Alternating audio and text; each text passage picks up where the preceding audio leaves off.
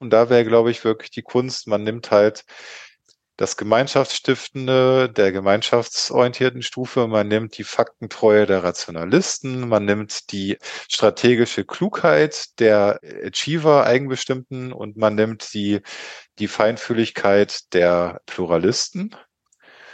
Und das behält man alles bei und versucht es zu stärken. Und diesen ganzen anderen Schrott, über den wir geredet haben, den versuchen wir mal möglichst gering zu halten. Das, das wäre sozusagen mal die, die Grundthese für einen integralen Journalismus.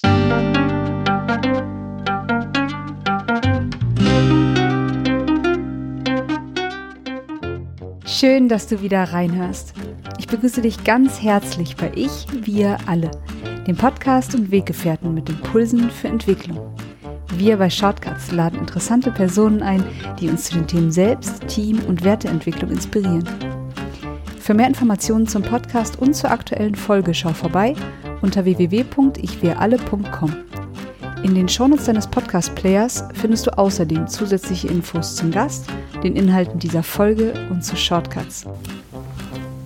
Ich bin Martin Permantier und präsentiere dir heute ein Gespräch mit Stefan Schulz. Stefan ist Journalist beim Spiegel und Inspirator für einen integralen Journalismus. Er betreibt den integralen journalistischen Salon und arbeitet an einem Buch zu dem Thema. Als zentral sieht er für die Entwicklung eines gesellschaftsdienlichen Journalismus eine moderierende, mediierende Haltung. In unserem ausführlichen Gespräch zeigt er anschaulich, wie die Kenntnis der Haltung hilft, Texte und Leserbedürfnisse besser einordnen zu können. Er sagt auch, dass ein komplexes Denken, Empathie und die systemische Perspektive den Journalismus entwickeln helfen. Bevor das Gespräch beginnt, noch ein kurzer Hinweis zu unseren Angeboten.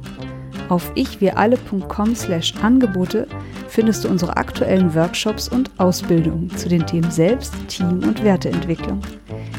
Und jetzt wünsche ich dir ganz viel Inspiration und Freude beim Hören. Audio ab.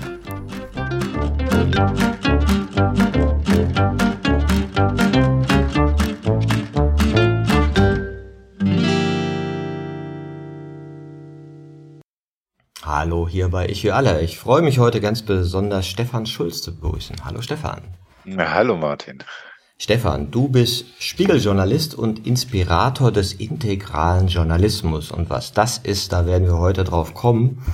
Wir haben uns kennengelernt oder ich habe dich kennengelernt in, durch einen Artikel, den du geschrieben hast. Ich glaube 20 18 oder 19? 18 wahrscheinlich. Ja, ja, 2018, ja. Was nach der Leistungsgesellschaft kommt im Spiegel und da hast du das Modell von Jane Löwinger der Ich-Entwicklung benutzt und ich dachte, ah, ist ja krass. Der Spiegel kennt Jane Löwinger. Ich habe da einen Bruder im Geiste, einen, einen Gefährten, der darüber schreibt, weil es doch eine recht exotische Wissenschaftlerin die ist, die noch nicht so viele Menschen kennen und ich gemerkt habe, ah, sehr interessant, das ist jetzt da angekommen und habe dich dann daraufhin kontaktiert. Ne? Stimmt, ja. Stimmt, ich erinnere mich, ja. Hat mich auch sehr gefreut über deine Mail. Mhm. Und das Spannende an diesem Artikel fand ich einmal klar, du hast das Thema eingeführt, wie sozusagen Ich-Entwicklung unser Denken beeinflusst, politisches Denken beeinflusst. Aber noch spannender, spannender fand ich die Kommentare darunter. Oh Gott, ja. Das stimmt. Du hast die tatsächlich alle gelesen, meintest du mal, ne? Ja, ja, ich bin die durchgegangen, ja, weil ich natürlich das Buch gerade geschrieben habe darüber und so mich auch so gefragt hat, wie anschlussfähig sind eigentlich so Ideen, dass wir unser Denken weiterentwickeln können und wie man so sagt, in unkonventionellere Bereiche vielleicht auch mal rein denkt, rein fühlt und wie, wie, wie das vielleicht hilfreich sein könnte. Und die Problematik ist dabei ja ganz gerne, oder du hast es mit Inhalten verbunden, nämlich politischen Parteien. Ja, und das wurde dir dann um die Ohren geschlagen, ja. Und das ist ja immer ein großes Thema. Wie kann man Konstrukt und Inhalt auseinanderhalten?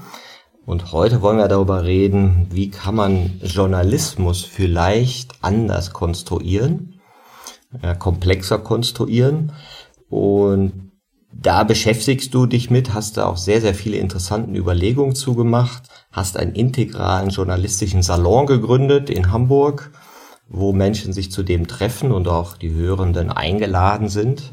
Tatsächlich auf Zoom inzwischen. Also ah, okay. die ganze Weltweit, Welt teilnehmen. Global. Genau. Globaler journalistischer Salon. Globale Bewegung. Und wir haben uns jetzt auch nochmal getroffen hier in Berlin im Zusammenhang mit Future Minds. Das ist ja eine Bewegung, ein zartes Pflänzchen, was wir gerade starten, wo wir alle Wirkenden zusammenbringen wollen, die im Bereich der Ich-Entwicklung, vertikale Entwicklung, Jane Levingers Ideen irgendwie in die Welt bringen wollen, in Politik, Gesellschaft und auch Wirtschaft. Und da ist der Journalismus natürlich ein ganz wichtiger Bereich.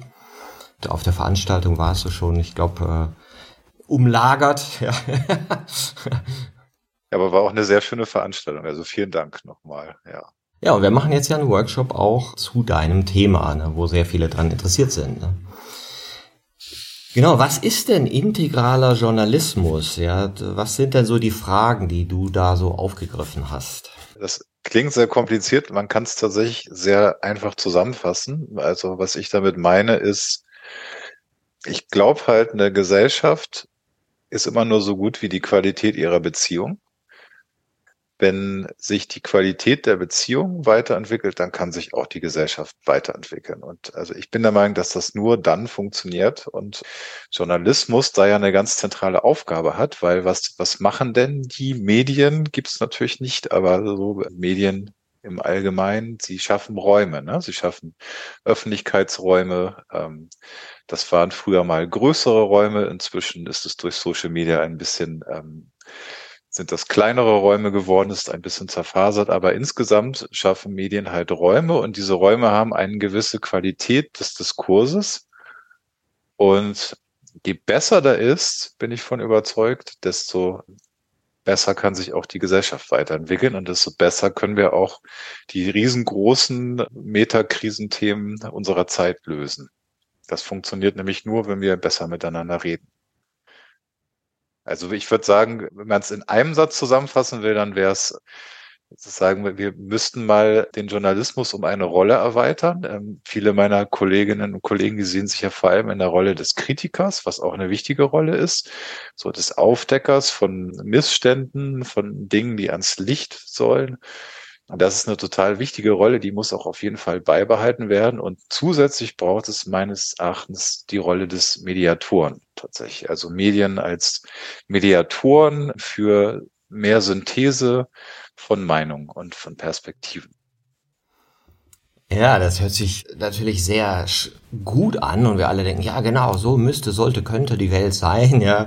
Warum haben wir nicht bessere Beziehungen? Warum reden wir nicht versöhnlicher miteinander, integrierender miteinander? Jetzt würden die Journalisten sagen, ja, dahinter sind ja gewisse Mechanismen und das Volk will das ja so.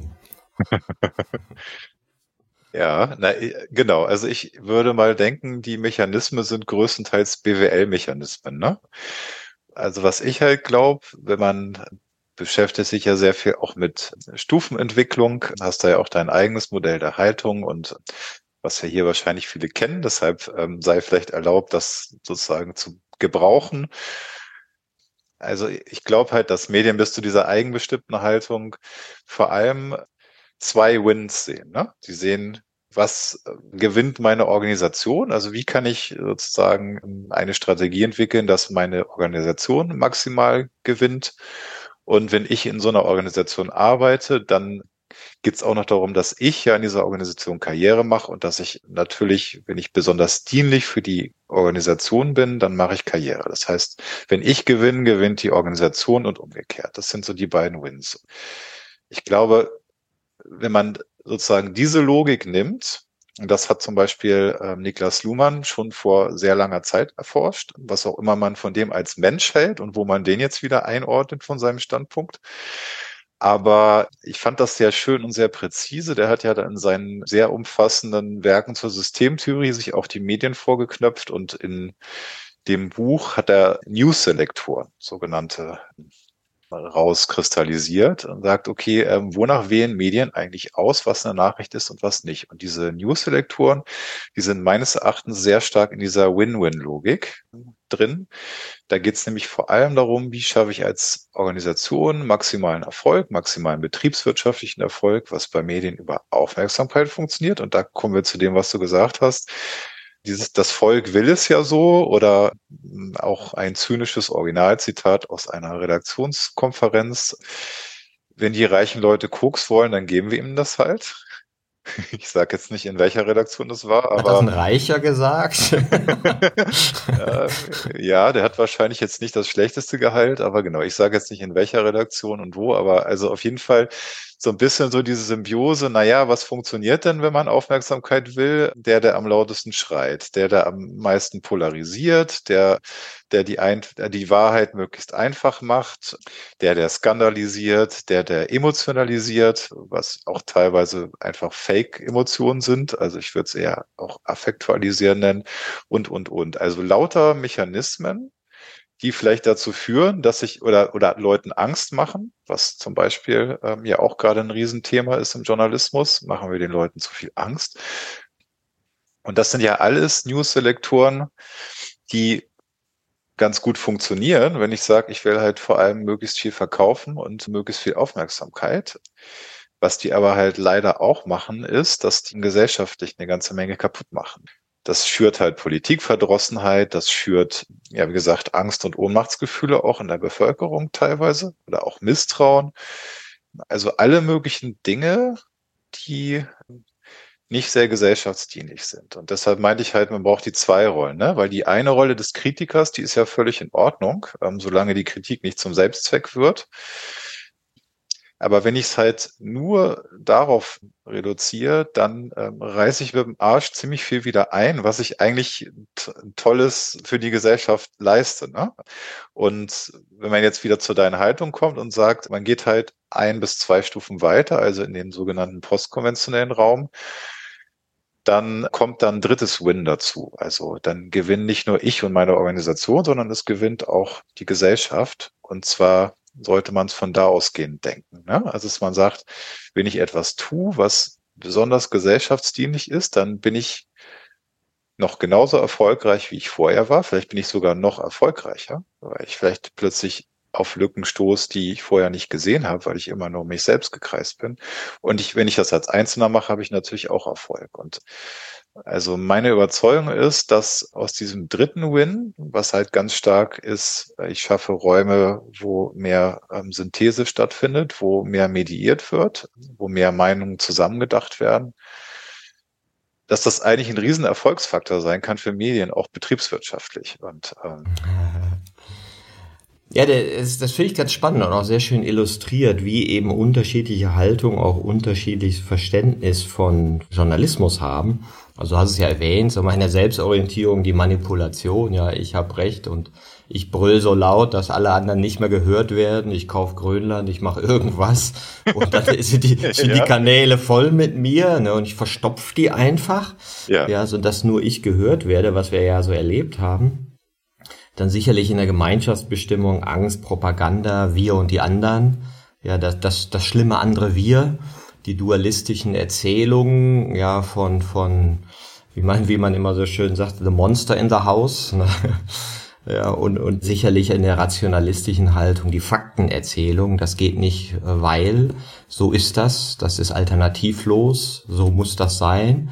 Äh, die Ausnahmen betonen, ja, die, die Unterschiede finden und das, das äh, Polarisieren und Totpicken von Themen mit Fakten sind dann die, die Klimakleber, die Menschen töten, ja, und wenn du wegen einem Hertha-Spiel im Stau stehst, dann ist es halt was anderes, ne? und also wieder so Polarisierung entstehen. Und dann klar, die Eigenbestimmung, die möchte ja Win-Win, die möchte ja die schöne Welt, gute Werbeeinnahmen, schöne Welt, und da haben wir ja lange von profitiert, oder das war ja lange so, so ein Erfolgsmodell, sicherlich auch vom Spiegel, und jetzt sagen wir ja, ja, die Welt zerfällt. Na, nehmen wir das aber so mit den Haltungen, ist ja dieses Relativieren pluralistisch hier auch Teil davon zu sehen, ach schau mal, es gibt unterschiedliche Realitäten. Und schau mal, da sind ja Schatten mit verbunden. Und manche sind ganz schön strange. Aber irgendwie, die gehören die ja zu uns Menschen dazu. Können wir das aushalten? So wie man ja so sagt, die Kunst sich selbst auszuhalten, ist es vielleicht auch die Kunst, die Gesellschaft auszuhalten. Wie sie nun mal gerade ist. Nicht im Weltschmerz zu versinken. Nö, so in ihrer Vielheit. Und du merkst, oh ja, aber ist es so, dass es diese Sache nie gegeben hat früher? Also weiß ich nicht. Da gehe ich mal so ein paar Jahre zurück, weiß ich nicht, ob ich da unbedingt tauschen wollte. Wo die Vergangenheit ja aufgeräumter aussieht, aber war sie das? Ne?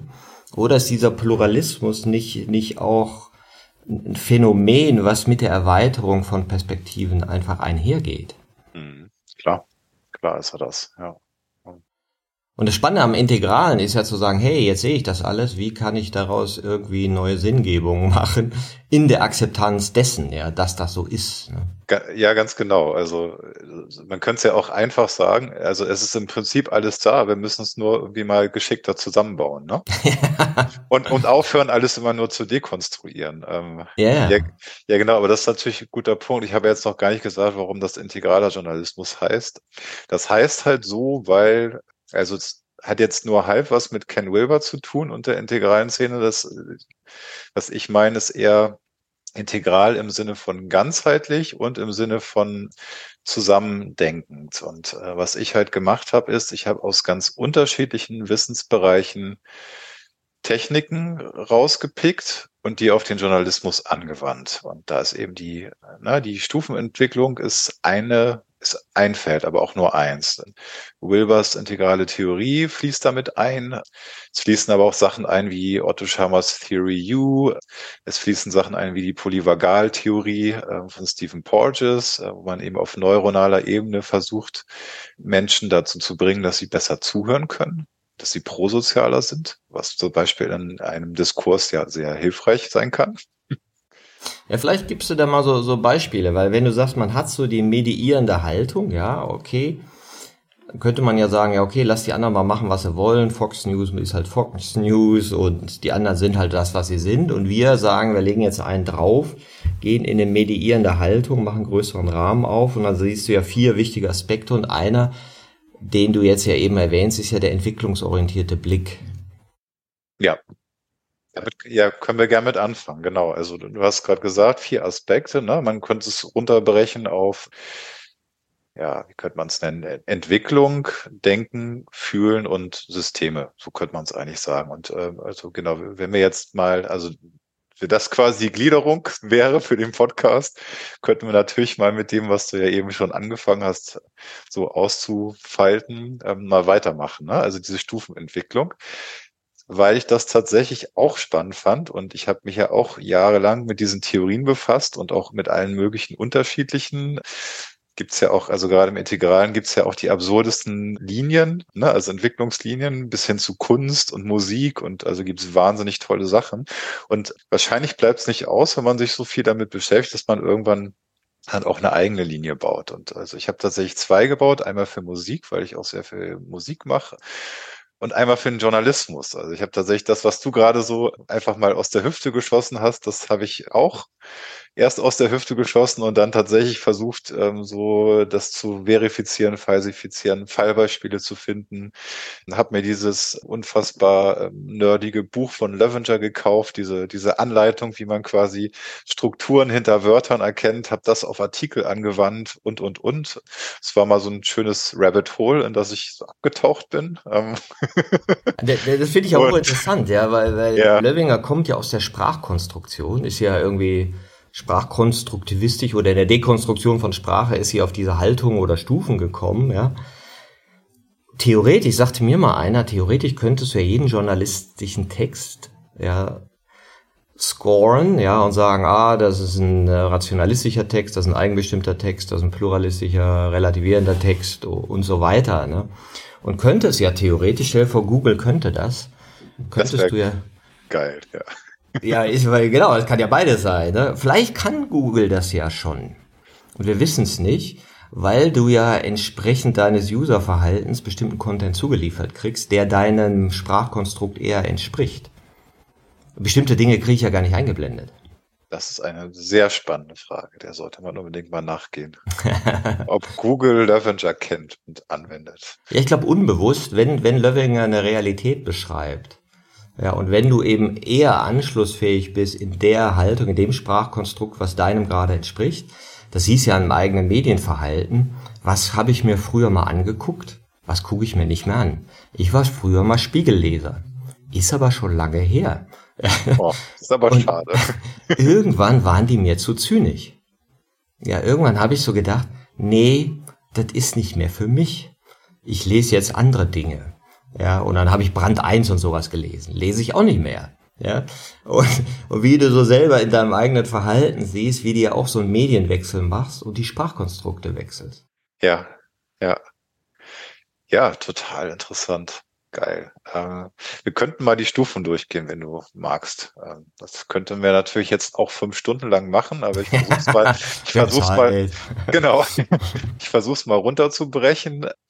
Also vielleicht vorab, ich habe tatsächlich nicht nur aktuelle Artikel und TV-Beiträge und alles Mögliche gescannt, sondern ich habe so einen unglaublich fetten Wälzer, ähm, der Reportagen aus 2500 Jahren gesammelt hat. Ach geil. Also von der Antike bis, ja, bis zur Neuzeit. Da habe ich halt auch drin gewühlt und trotz allem habe ich, bin ich der Meinung, ich habe nicht so richtig Journalismus gefunden, der quasi vor den konventionellen Stufen, das ist natürlich ein Fachbegriff, ähm, ähm also nichts vor den konventionellen Stufen. Ja, würdest du nicht sagen Propaganda? Propaganda, Manipulation, Hassblätter? Ja, ja so klar, aber das, das würde ich halt nicht... 30-jähriger Krieg, diese ganzen Pamphlete und so, ne? Äh, ja klar, aber das würde ich halt nicht als Journalismus bezeichnen. Das ist halt der große Unterschied. Also natürlich gibt's Texte, die, also du kannst ja auch auf QAnon gehen oder whatever. Also da gibt's natürlich jetzt Rot bei Spiral Dynamics oder E3 in Löwenger Sprech oder ähm, eigen, wie nennt sich das, selbstschützende Stufe. Ähm, so, also eigentlich Narzissten, die ähm, halt nur um sich selbst kreisen. Da gibt es dann nur ein Win, nämlich meins.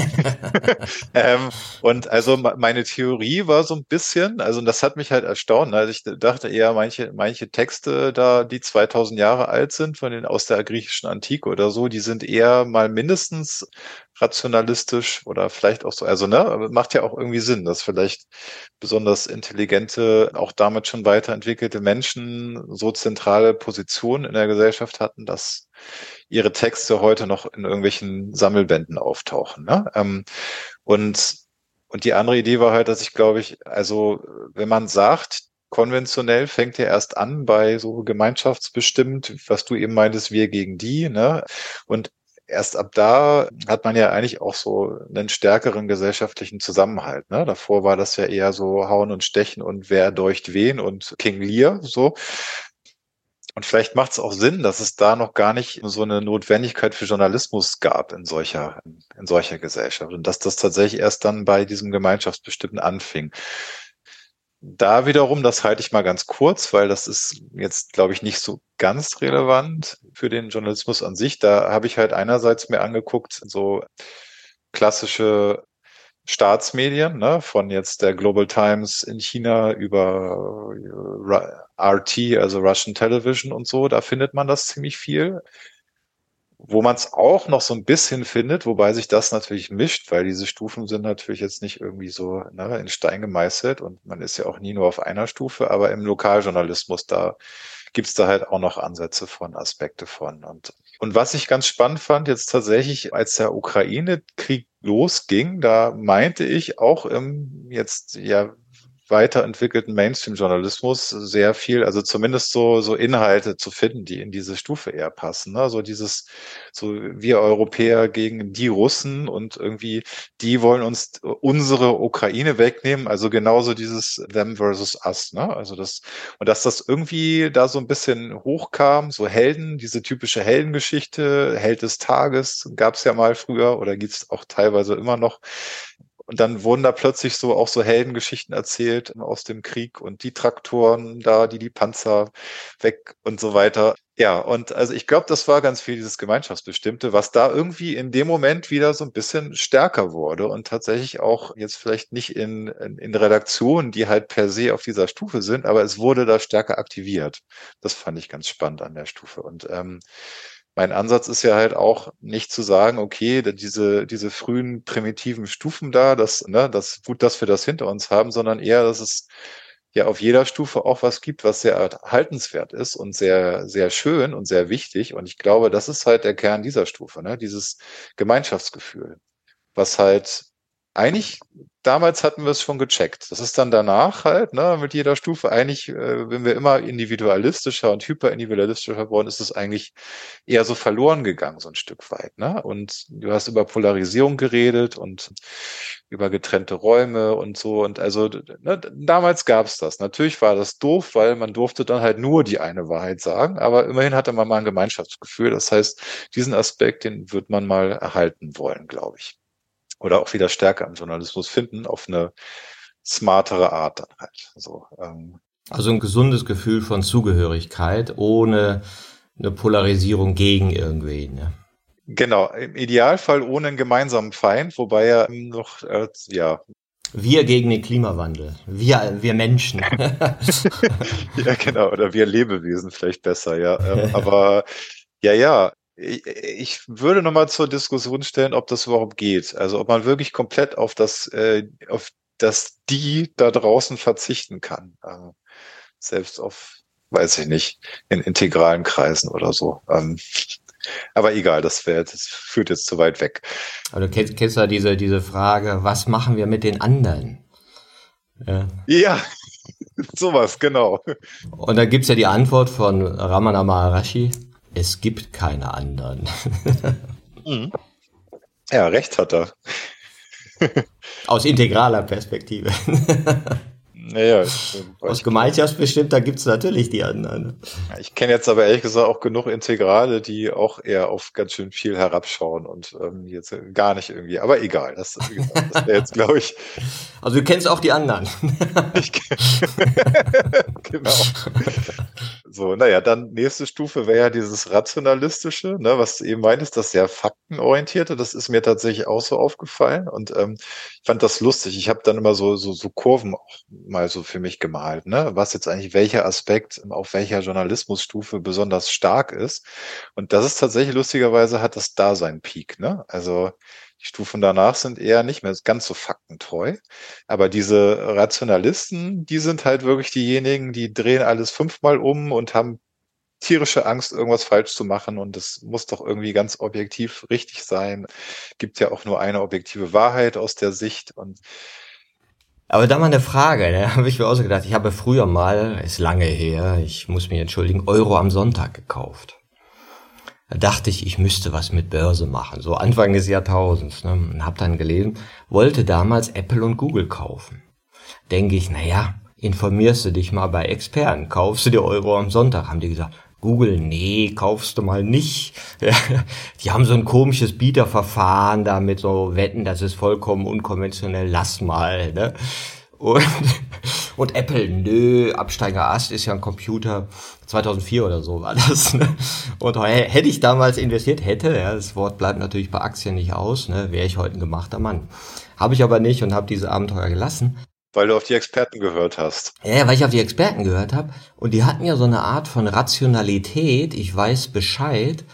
Und dann habe ich mir so Hefte mal so, die zwei Jahre alt waren, noch mal in die Hand genommen. Die Trefferquote war gen Null. ja. Ja, ich meine, dasselbe sieht man doch gerade im Krieg, oder? Die ganzen Militärexperten, die eingangs gesagt haben, ähm, das dauert keine zwei Wochen, dann ist die Ukraine eingenommen. Ja, ja, klar, klar. Ich habe was ganz, ganz lustiges Experiment gemacht mit einem Freund von mir, weil wir hatten immer beide Unrecht in unseren Ukraine-Prognosen. Und dann haben wir gesagt, ja, lass uns doch mal aufschreiben, so jede Woche, was wir glauben, wie es weg, wie es weitergeht. Und dann gucken wir uns an, auf welche Art und Weise wir Unrecht hatten. Also, dass du gar nicht mehr davon ausgehst, dass du bei Kriegsprognosen irgendwie recht haben könntest, sondern dir eher die Art und Weise anguckst, wie du Unrecht hast. Und das wäre vielleicht auch sozusagen eine andere Art von Rationalismus, am Ende des Jahres würden die Börsenzeitschriften gucken, wo sie überall daneben gelegen haben. Ja, ja das würdest du dann wahrscheinlich auf der sechsten Stufe finden, auf den, ne, den Eigenbestimmten. Die würden sowas machen, natürlich, um sich mehr selbst zu optimieren in ihren Prognosen. Aber ja, vielleicht noch kurz zur Stufe 5, also was, um auch da eine Lanze zu brechen, ne, um zu sagen, wo kommt das her? Ich höre ja tatsächlich diesen Podcast, es ist ein bisschen peinlich, das zu sagen, ähm, Precht und Lanz. ja, und ich finde auch Precht immer noch gut, obwohl ich sein Buch auch streckenweise wirklich einfach äh, schmerzhaft falsch finde. Aber ja, man, ähm, man, könnte, man müsste, man sollte, ne? Das ist Precht. Ja, ne, eher, dass die Beispiele sind halt völlig, also völlig falsch teilweise. Und die Punkte, die er anspricht, sind alle total wichtig und auch alles relevante Kritikpunkte, aber die, die Beispiele, das ist einfach wirklich wirklich schlampig. Aber egal, anderes Thema. Ähm, Podcast. Aber welche Haltung hörst du denn da? Bei Precht? Ja, oder welches Konstrukt? Ich würde sagen, ich würde sagen, das wäre das Pluralistenkonstrukt, aber das, äh, ja, das würde jetzt nochmal ein anderes Fass aufmachen. Aber was ich auf jeden Fall bei Lanz gehört habe, weil das war, die haben tatsächlich über das Buch diskutiert, ne, in dem Podcast. Als es schon erschienen war oder als es noch nicht erschienen? Nee, als es schon erschienen war und okay. ähm, als auch diese Debatte schon losging. Und, und Lanz hat da den, finde ich, sehr bezeichnenden Satz gesagt, naja, er hat ganz früher mal als Kenner gearbeitet. Und da waren dann diese ganzen Typen an der Theke, die alle irgendwie sich gegenseitig die Welt erklärt hatten und keiner hatte Ahnung. Und ich glaube, er hat sogar das Wort geistiger Dünnpfiff benutzt. So, und, und wo er dann damals angeblich, hat er so erzählt, gesagt hat, okay, ich werde Journalist, ich will mit Leuten reden, die sich wirklich auskennen und wissen, wie die Welt wirklich ist. Und das waren dann erstmal die Experten. Und Ne? Also man kann das jetzt von zwei Seiten betrachten. Das eine wäre, es ist erstmal ein Fortschritt, wenn man sich nicht nur gegenseitig an der Theke die Welt erklärt, sondern es gibt Leute, die ganz viel, ganz lange sich mit einem Thema beschäftigen und dann auch wirklich mehr darüber wissen und der Wahrheit vielleicht schon ein Stück näher sind. Und andererseits kann man natürlich sagen, diese Expertengläubigkeit, die auch in diesem Statement mitschwingt, die ihm Prechter auch um die Ohren gehauen hat in dem Moment, die ist natürlich auch ein Problem. Ne? Und die ist ja noch sehr verbreitet. Also wirklich so dieses, man fragt halt, irgendeinen Typen, der sich angeblich auskennt, wie läuft denn der Krieg in Russland und der sagt, nächste Woche hat Putin alles eingenommen und dann, dann schreibt man das so und glaubt dem das, weil der ist ja Experte. Ne? Oder beim Klimawandel hast du das natürlich auch total viel. Und also sozusagen dieses auf welchem Standpunkt steht denn jemand und warum steht er da und ähm, was sind sozusagen seine blinden Flecken, das gibt's ja auf der Stufe noch nicht. Und ähm, das, das wäre dann sozusagen auch die, die Schattenseite davon. Also das Positive, würde ich sagen, wäre erstmal, man bemüht sich halt um rationale Analyse, man bemüht sich um kritisches Denken, man bemüht sich irgendwie darum, nüchtern ähm, sich Studien durchzulesen, anstatt besoffen an der Theke irgendwas zu erzählen. ähm, das ist erstmal sehr positiv. Und dieses Faktentreue auch so. Und dann die, die negativen Aspekte, und das ist mir tatsächlich in den Artikeln sehr stark aufgefallen, ist, was du vorhin auch meintest, dieses Ertrinken in Details. Ne? Also dieses, nicht priorisieren können. Die Artikel sind teilweise einfach unlesbar. Ne? Also es gibt da so, ich kriege auch so Magazine, ich schreibe ja viel über erneuerbare Energien, so die energiewirtschaftlichen Tagesfragen. So heißt das Magazin alleine schon. Und so ist das Magazin halt auch. Ne? Also das ist wirklich unfassbar sperrig, so überhaupt null vom Leser gedacht und du ersäufst in Details. Und die sind alle irgendwie interessant, aber es, ist, es hat überhaupt keine Priorisierung ist ja so ein bisschen wie Wissenschaft auch, auch veröffentlicht ne, und kommuniziert. Ne? Naja, ich würde ja auch sagen, dass die, äh, also diese rationalistische Stufe, die wird einem ja auch an der Uni sehr, sehr eingetrichtert. Ne? Also das, und auch dieses, das wäre dann die zweite große Schwäche, die ich sehe, diese Rechthaberei. Und das ist zum Beispiel ja was, was man sehr viel in Talkshows hat. Ne? Also Rechthaberei, Rabulistik, und irgendwie so dieses, ich will um jeden Preis die Debatte dominieren. Ich will halt die Deutungshoheit über ein Thema haben. Ne? Also ich weiß, du warst ja auch mit Barbara Küchler im Gespräch. Die hat ja auch diese sozusagen so eine Linie gemacht für Macht. Ich weiß nicht, ob ihr darüber geredet habt. Und das ja auch sozusagen auf der Stufe ist ja, ich habe die Macht, wenn ich Recht habe, wenn ich die Deutungshoheit habe. Und wenn ich quasi der Meinungsführer bin und alle anderen gucken, was sag ich denn dazu? So, und das, das ist ja das Prinzip dieser Stufe. Und das hast du natürlich sowohl in dieser Expertengläubigkeit, also wenn Journalisten das nicht reflektieren und einfach blind Experten vertrauen, und du hast es natürlich auch bei Journalisten selbst, die halt denken, ich bin hier der, aber der Oberexperte für das Thema, weil da schreibe ich schon seit zehn Jahren drüber, ja. Ich weiß das besser und ihr alle habt keine Ahnung. Und das hast du auch in den Talkshows, wo ganz oft solche Leute sitzen. Und das wäre dann Schwäche Nummer drei, äh, was nämlich ganz oft passiert auf dieser Stufe ist, die Leute sind nur auf Senden. Die können überhaupt nicht zuhören. Das geht so weit, wie es gab neulich ein Interview zwischen einer Welt-TV-Reporterin und Alice Schwarzer, die beide eine Minute lang geredet haben. Also die haben sich da irgendwie verhakt in auch Ukraine-Konflikt und ich weiß jetzt gar nicht mehr, worum es genau ging. Das ist ja auch oft das Problem. Das weiß man ja dann oft gar nicht mehr, weil man sich in so Rechthabereien verstrickt auf so Nebengleisen.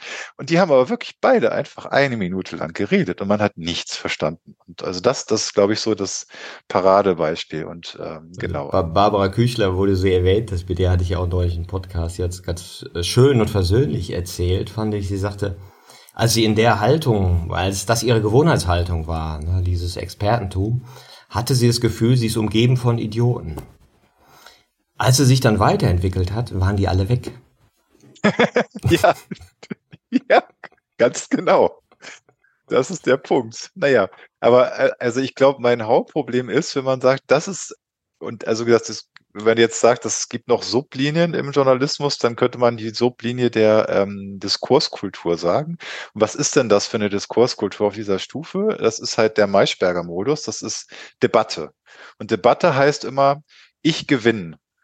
Also ich muss irgendwie die Debatte gewinnen, egal wie. Und ich kann auch irgendwie rabulistische Tricks anwenden und so. Und und meiner Meinung nach ist das ein großes Problem, weil, also gesagt, meine Mission wäre ja, Kommunikationsräume zu schaffen, wo auch verschiedene Perspektiven zusammengedacht werden, damit man vielleicht auch große Probleme löst. Dafür braucht man halt auch alle Perspektiven. Und wenn du ständig nur Leute im Fernsehen siehst, die Recht haben wollen und die in diesem Debattenmodus sind, dann denkst du wahrscheinlich auch, wenn du das öfter mal abends siehst, ach so diskutiert man also miteinander. Ja, alles klar, mache ich jetzt auch. Und ich glaube, dass sozusagen, das wäre dann so die Vorbildfunktion von Medien, wenn man sagt, wir, wir leben halt, wir schaffen ganz viele solche Räume und die Leute gucken das jeden Abend, dann prägt das wahrscheinlich sehr stark die Diskurskultur unserer Gesellschaft und zwar in einem nicht sehr hilfreichen Umfang. Ja, das, das ist jetzt interessant. Du sagst, die Leute gucken das. Ne? Ich, ich gucke solche Sachen seit Jahren nicht mehr. Ja, da frage ich mich auch, ob das auch immer so haltungskompatibel geschieht. Also der, der selbst oder die, die selbst noch in einer Debattenkultur in sich sind, ist ja auch so, wie ist dein eigener Journalismus in dir gestrickt, ja? Wie berichtest du dir von dir selbst? Die schauen sich das an und sagen, ja, so ist es. Und andere sagen, du Fernsehen, äh, das ist seit zehn Jahren vorbei für mich. Ja, na klar, also natürlich äh, würde ich sagen, dass spätere Haltungen das nicht mehr gucken oder wenn sie es gucken, dann kriegen sie Pickel. Nur sind ja nun leider noch mehr als zwei Drittel der Bevölkerung halt auf diesen Stufen, ne? Und die gucken das. Habe ich von gehört. Da, ja, genau. Und da beißt sich, da beißt sich ja die Katze in den Schwanz, weil wenn die immer nur das gucken, dann verstetigt sich ja dieses System und du kommst da nicht raus. Ne? Also, so. Gut, aber egal. Jetzt haben wir sehr lange darüber geredet, weil ich aber auch glaube, dass das wirklich das sozusagen das Hauptproblem ist. Ich versuche mal die anderen Stufen kürzer zu machen. Die nächste wäre dann ja dieser eigenbestimmte Modus, was tatsächlich völlig anderer Journalismus ist.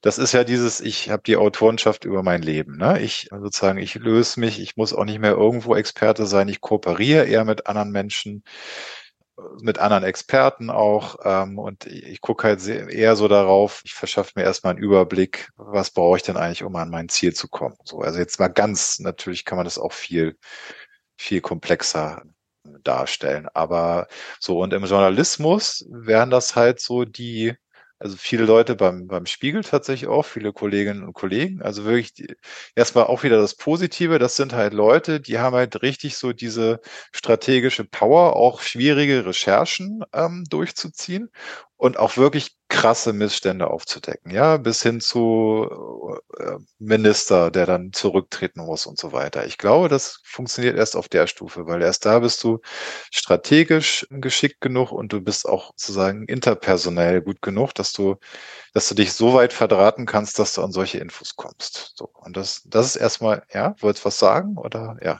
Ja, ich frage mich, äh, ob oder ist so eine eine äh, Überlegung, ob Zynismus auch ob du den typisch sehen würdest für diese Haltung des Schreibens. Weil du halt viel erkennst, weil du auch schon viel fühlst, aber nicht wirklich damit umgehen kannst, sondern so denkst, naja, so ist die Welt, mein Gott, ja. Ja, das ist, glaube ich, das ist so. Also ich würde sagen, Zynismus ist da ein ganz verbreiteter Abwehrmechanismus. Auf der Stufe davor ist es eher noch rationalisieren. Da ist es eher so, kann man nicht ändern, was du ja auch so schön zusammengefasst hast. Und hier wäre es eher so, ja, die Welt ist halt schlecht. Politiker sind halt alle korrupt.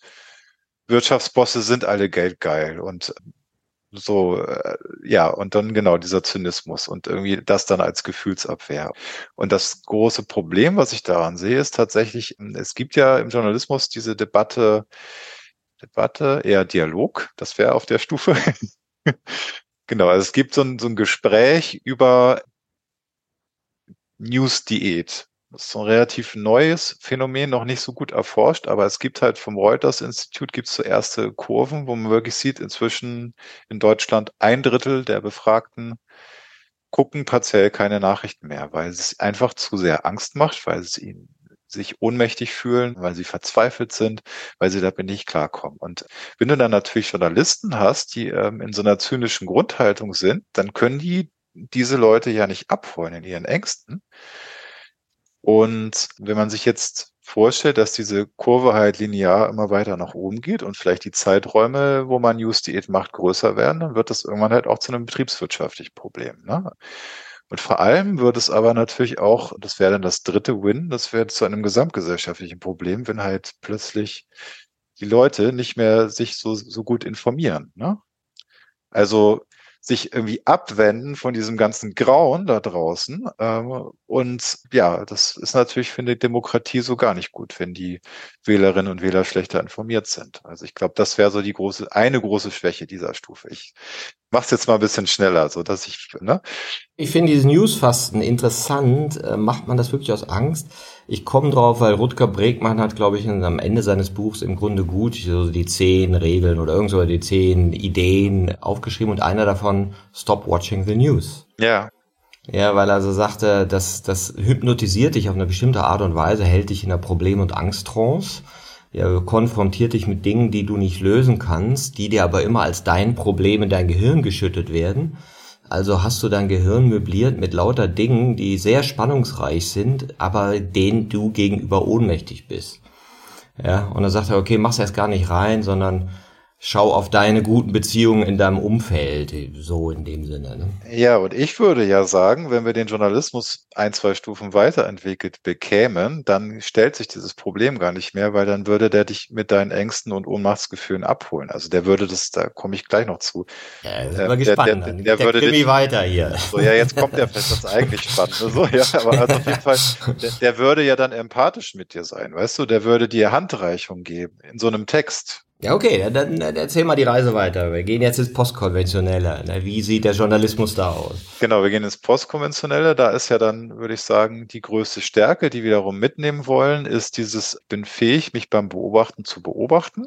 Na? Ne? Also ich gucke nicht nur, ich analysiere alles durch und habe dann irgendwann meine Analyse fertig, aber stehe halt auf einem bestimmten Standpunkt, sondern ich gehe in die sogenannte vierte Person und ich gucke mal, warum stehe ich eigentlich da und nicht irgendwie fünf Schritte weiter links oder keine Ahnung, ähm, mehr mit einem Bein in der AfD oder in der Linken oder whatever. So. Und was aus meiner Biografie, meiner kulturellen Prägung und so weiter. Ne? Dieses ganze Kontextualisieren, das kommt da halt sehr stark. Was es im Journalismus macht, ist, so, also eine große Strömung, die ich da gefunden habe, ist dieser sogenannte Gonzo-Journalismus. Ne? Davon mal gehört, Hunter Thompson zum Beispiel, Helge Timmerberg, also so Leute, die quasi einfach nur aus ihrer subjektiven Sicht schreiben. Hunter Thompson schon vor ein paar Jahrzehnten, Der hat dann einerseits über seine Drogentrips geschrieben. Und Timmerberg war auch so Reisegeschichten, ne? Genau, genau. Ah ja, habe ich gelesen, ja, schon lange her. Und genau, und aber halt immer so aus der Ich-Perspektive. Ne? Also das Ich sozusagen, dass überhaupt Journalisten das Ich in Texten verwenden, das fängt auch erst da stärker an. Ne? Also das hast du auf den Stufen davor nicht, weil da geht's ja um Objektivität, um die Illusion, dass überhaupt irgendwas objektiv sein kann da wird's dann halt sehr subjektivistisch, sage ich mal. Wohlgemerkt ein Ismus, ne? weil dann stellt man das wieder über alles. Das heißt, du hast auch haufenweise Schrott, also hast haufenweise so Betroffenheitsgeschichten, die einfach nur nervig sind aus meiner Sicht. So dieses, wie es so ist, oben ohne als Frau in einem Schwimmbad und die Blicke und so weiter. Und ähm, also an, und also an sich halt ein total spannendes Thema, aber es, also es erschöpft sich dann in so einem ich armes Opfer und irgendwie die Bösen, also auch wieder so ein Ich gegen die irgendwie, also in dem Fall dann so Ich gegen die Konvention, aber ja, irgendwie das so. würde ich so, ja challengen, ähm, ja, das will ich ja challengen. Ähm, äh, ob das notwendigerweise so ist. Und die andere Seite wäre, was du ja sagst, also wenn man sagt, das ist relativieren individualistisch, diese Haltung. Das heißt, dein Denken verändert sich, ja, du denkst, oh, okay, es gibt keine Objektivität mehr. Ich erlebe mich aus meiner Subjektivität heraus, aber auch aus meinem Individualismus. Also ich merke ja, keiner sieht die Welt wie ich. Geht gar nicht. Ja, und ich verstehe deine Sicht sowieso nicht. Ja, wenn, wenn du von Deutschland redest, keine Ahnung, ob du dann stolz bist, gekränkt, beleidigt, schämst dich, weiß ich nicht. Ne? Der andere sagt Deutschland, ja, meine Heimat, mein Grund und Boden, hier sind meine Ahnen geboren. Also der, der schwingt da ganz anders mit. Und das Internet ist ja vielleicht auch dieses Medium für diesen Subjektivismus, die Podcasts, die Blogs und all das, was so entstanden ist, was ja so eine Art erweiterter Journalismus auch ist. Das mögen die Zeitschriften nicht so gerne hören, aber wo sich ja ein Großteil der Menschen, also wenn du überlegst, wir machen hier gerade einen Podcast, ne? äh, haben auch, was weiß ich, 56.000 Abonnenten mittlerweile. Ne? Also ein, groß, großer Teil der Menschen informiert sich hier anders, weil er sagt, das Individualistische ist für mich spannender als das, was durch diesen Kanal der Medienlogiken gegangen ist und irgendwelchen wirtschaftlichen Logiken gehorsam, gehorchen muss und da äh, der Martin muss kein Geld verdienen mit seinem Podcast. Das finde ich spannender, wenn der sich mit Leuten unterhält, als wenn sich äh, jemand von einem Magazin unterhält, weil ich dann immer denke, ja, der macht das ja mit der Agenda. Ja, ja, ja. Also ich, ich würde dir in allem zustimmen. Das, das war aber auch gar nicht gemeint. Ne? Also ich meinte nicht, dass es per se schlecht ist, mehr subjektive Sicht zu haben. Das finde ich super. Und ähm, also was ich nur meine, ist dieser Subjektivismus. Also, ah, okay. Ne? Mhm. Ich stelle mich quasi, also es geht nur noch um mich und meine Befindlichkeiten und meine Mikroaggression und ähm, so, ne?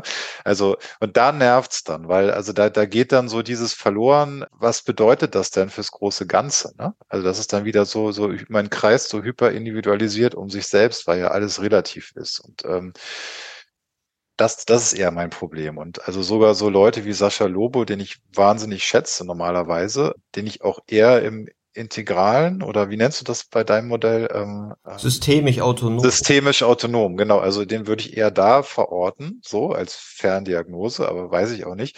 Aber der hatte neulich so einen Text, wo er auch so darüber geschrieben hat, wie nervig das ist, dass vor irgendeiner ähm, Brauerei ein Kopfsteinpflaster ist und jedes Mal, wenn er darüber rüttelt, dann, dann wacht sein Kind auf und er hat es dann irgendwie versucht, so zu verknüpfen mit der dass Deutsche alle Kinderhasser sind, aber es war alles so herkonstruiert und eigentlich war er nur gekränkt und beleidigt von den ganzen. Also er hat nämlich das, ne, hat dann so ein Foto auf Instagram veröffentlicht, auch ein so ein Individualisten-Medium, ja irgendwie, ne?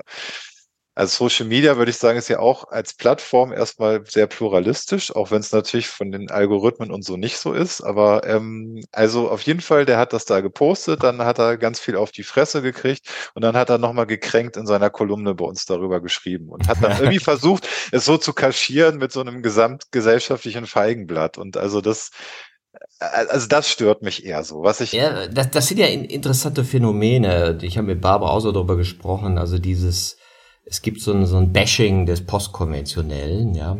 Ja, und, und ich denke ja, was, was kennzeichnet eigentlich so eine Erweiterung der Haltung, ist ja, dass du mehr Distanz zu deinen Gedanken und Gefühlen hast. Das heißt ja, du kannst die in einer größeren Subtilität wahrnehmen, ja, aber auch eher als subjektive äh, Phänomene wahrnehmen und bist weniger damit identifiziert. Und vielleicht ist ja manchmal so dieses Störgefühl, dass man denkt, ja, ja, du nimmst jetzt deine Gedanken und Gefühle wahr, aber du bist immer noch sozusagen selbst inszenierend damit äh, identifiziert. Ganz genau. Ja, und, und, und gibt es dir eine Bedeutung, wo man denkt, ey Junge, ey, da, da, da wackelt da vor der Brauerei, mein Gott. Habe ich ganz andere Probleme. ja, ja, das, das ist, das finde ich, ist klasse zusammengefasst, tatsächlich. Ja, ja. Und nee, also ich finde, also ich meine, ich finde die, ich finde die Haltung super und wahnsinnig wichtig. Und das ist ja auch so ein bisschen der Ausweg, sage ich mal, der momentane ähm, in unserer Gesellschaft. Also um vielleicht nochmal eine Lanze zu brechen und es einmal zusammenzufassen. Also eine Lanze sagen, gut. Ne? Eine Lanze, ja, genau. Was, aus welcher Haltung kommt wohl die Metapher? Ja. Ähm, also äh, positiv an dieser Haltung, Stufe, whatever, ist meines Erachtens einmal, dass überhaupt das Ich vorkommt, die, die Subjektivität, dass man eben auch den eigenen Standpunkt hinterfragt, dass man sich selbst hinterfragt. Und zweite ganz große Stärke ist das, was eben so ein bisschen mitschwang, dieses, man, man kann plötzlich viel subtilere Objekte wahrnehmen geht viel mehr nach innen. Ne? Ich glaube, der beschreibbare Raum ist größer und da tauchen mehr Gefühle drin auf. Gen ganz genau. Und, und die Texte sind einfach so unfassbar viel toller oft, finde ich, meiner Meinung nach. Also so, du hast auch mal Timmerberg gelesen, wenn du dich dunkel erinnerst, einfach wie, wie, wie sensibel der Atmosphären beschreibt von, weiß ich nicht, Straßen in Andalusien oder, oder auch Hunter Thompson. Also die, gibt's ja dieses Buch Fear and Loathing in Las Vegas, das kennen ja wahrscheinlich viele. Und wo er so die Hippie-Bewegung beschreibt. Also der ganze Film ist ja eher so laut und grell und anstrengend, aber dann gibt es da diese eine Szene, wo er am Hotelzimmer sitzt und schreibt. Und was übrigens auch ein großer Faktor war, weil ich dachte, ja, ich will unbedingt Journalist werden. Ja. Wirklich so, so mit so einer alten Schreibmaschine und er beschreibt einfach mal so aus seiner Sicht so sein Gefühl zu dieser Hippie-Bewegung und ähm, wie das so eine Welle ist, die dann irgendwann und wenn man irgendwo steht auf einem Hügel von Las Vegas und die richtigen Augen hat, dann kann man die Hochwassermarke erkennen, da wo die Welle sich schließlich brach und zurückrollte. Und also das ist einfach so unglaublich poetisch, empathisch, wahnsinnig toll. Und also ich sag mal, das braucht man mal mindestens in, in Reportagen und in Essays, also in diesen beiden Genres. Ja, das brauchst du vielleicht nicht in der Fußballmeldung, aber da bräuchte man das viel mehr. Und wenn du halt größtenteils Leute hast, die in dem zynischen, eigenbestimmten Raum sich hauptsächlich bewegen, dann ja, dann ist es ein Problem. Und also wir kommen ja, wie gesagt, also ich mache jetzt die anderen drei Bausteine nicht so lang wie das jetzt, aber ein, Teil, groß, großes Thema. Ne? ein, ein, großer Baustein ist ja Empathie tatsächlich. Und ich würde sagen, die ist überhaupt erst ab dieser Stufe so vollends möglich. Davor hast du nämlich eher so Beschreibung von Be Gefühlen in Texten. Und ich habe das ganz oft, also das ist auch lustig, weil also ich schreibe ja sowohl für Print als auch für Online. Mhm. Und Online ist wesentlich mehr in diesem postkonventionellen Raum immer noch, war es früher sogar noch stärker, würde ich sagen, als das Heft. Und das heißt, wenn ich für das Heft Geschichten schreibe, wo ich quasi das Ich einfließen lasse, mein eigenes Innenleben als zusätzliche Informationsebene. Ja, äh, wir hatten zum Beispiel neulich eine Geschichte über einen 15-Jährigen, der in der Finanzsekte gelandet ist und seine Eltern waren total verzweifelt und so. Und wir haben halt gesagt, okay, wir können ihm das nicht alles nur einfach glauben, auch wenn der vieles belegen konnte. Wir schleichen uns selber in diese Sekte ein und wir haben da tatsächlich am eigenen Leib erfahren, wie stark man da gebrainwashed und manipuliert wird und wie gut das funktioniert, obwohl du reingegangen bist. Sind nur zwei wieder zurückgekommen. Ne? Genau. Obwohl du in diese Recherche reingegangen bist mit dem, jetzt gucken wir mal, wie man manipuliert und wie stark das ist und wie sich das anfühlt. Und das hatten wir, das hatten wir in dem Text drin. Also das fand ich zum Beispiel wahnsinnig stark. Und dann wurde bei jeder Redigaturschleife wurde dieses Gefühl quasi äh, weiter abgespalten. Das war so total der interessante Prozess. Also erst war es quasi, da stand, wir, wir fühlen uns plötzlich, nachdem wir da rausgehen, einsam. Also so. Es war ein bisschen schöner formuliert, aber das war so der Kern. Dann war, glaube ich, erste Redikaturschleife, man kann sich ganz schön einsam fühlen. Und letzte Redikaturschleife war irgendwie, dass der, der äh, Platz vor der U-Bahn in Berlin, wo wir stehen, irgendwie einsam wirkt. Also das heißt, dieses Gefühl der Einsamkeit, ich bin jetzt nicht mehr da in meiner Gruppe, werde nicht mehr gelovebombt von meiner, von meiner neuen Sekte, so. Ja, und dann bin ich da raus und habe richtig so Entzugserscheinungen, so, und ich habe die und plötzlich hat der Platz die und nicht mehr ich. Also es, es wie, wie halt wirklich, ne, und das war ja noch nicht mal zynisch, das war einfach, das gilt dann als unjournalistisch, so dieses, diese subtileren Objekte, ne, und also ich glaube, ja, sorry. Ja, ja, ist ja eine interessante Beschreibung von dem, ich bin das Gefühl und ich habe das Gefühl. Was ja auch so eine, so eine typische Haltungserweiterung ist ja, die, die Objektivierung von Phänomenen in dir überhaupt machen zu können, ja, und nicht damit identifiziert zu sein. Spannend. Ja, nur da war es ja erst, ich habe das Gefühl, dann war es irgendwie, der Platz wirkt so. Also keine Ahnung, was das, was das dann für eine Haltung ist, aber das Gefühl ist gar nicht mehr in mir und ich habe das auch nicht, sondern der Platz hat es. Die geht weg, weg damit. Transpersonale Dissoziation. ja, genau. Also, ja, ja, schon irgendwie. Also zumindest Abspaltung würde ich es nennen. Und ne, es ist ja nicht nur Zynismus. Es gibt ja diverse andere Schutzmechanismen gegen Gefühle. Und ich glaube, ja. Also interessant halt, glaube ich, dieses subtilere Objekte, die ich wahrnehmen kann in dieser Haltung, werden von meinen von der Großzahl meiner Kolleginnen und Kollegen, die halt noch nicht diese Haltung einnehmen, regelmäßig, werden als unjournalistisch abgetan. Ich glaube, das ist also, und das geht nur, wenn es quasi so eine Ich-Geschichte ist. Und das ist zum Beispiel, da käme wir dann jetzt so langsam zu der letzten Stufe, dem Integralen. So so wie, wie Gefühle gehören nicht auf die Arbeit, gehören Gefühle nicht in Journalismus. Ja, ja, das einmal, aber ich meinte, ich, ich meinte jetzt eher tatsächlich so auf so einer Textebene, warum, also sozusagen, ne, in diesem Sechserraum, eigenbestimmten Raum, äh, da hast du halt oder auch in dem Siebener-Raum, noch in dem pluralistischen Raum. In beiden hast du eigentlich entweder objektive, in Anführungsstrichen, Analysen oder subjektive Ich-Erzählungen. Und, und, und, und das geht noch so. Also das geht ja auch im Spiegel manchmal und so.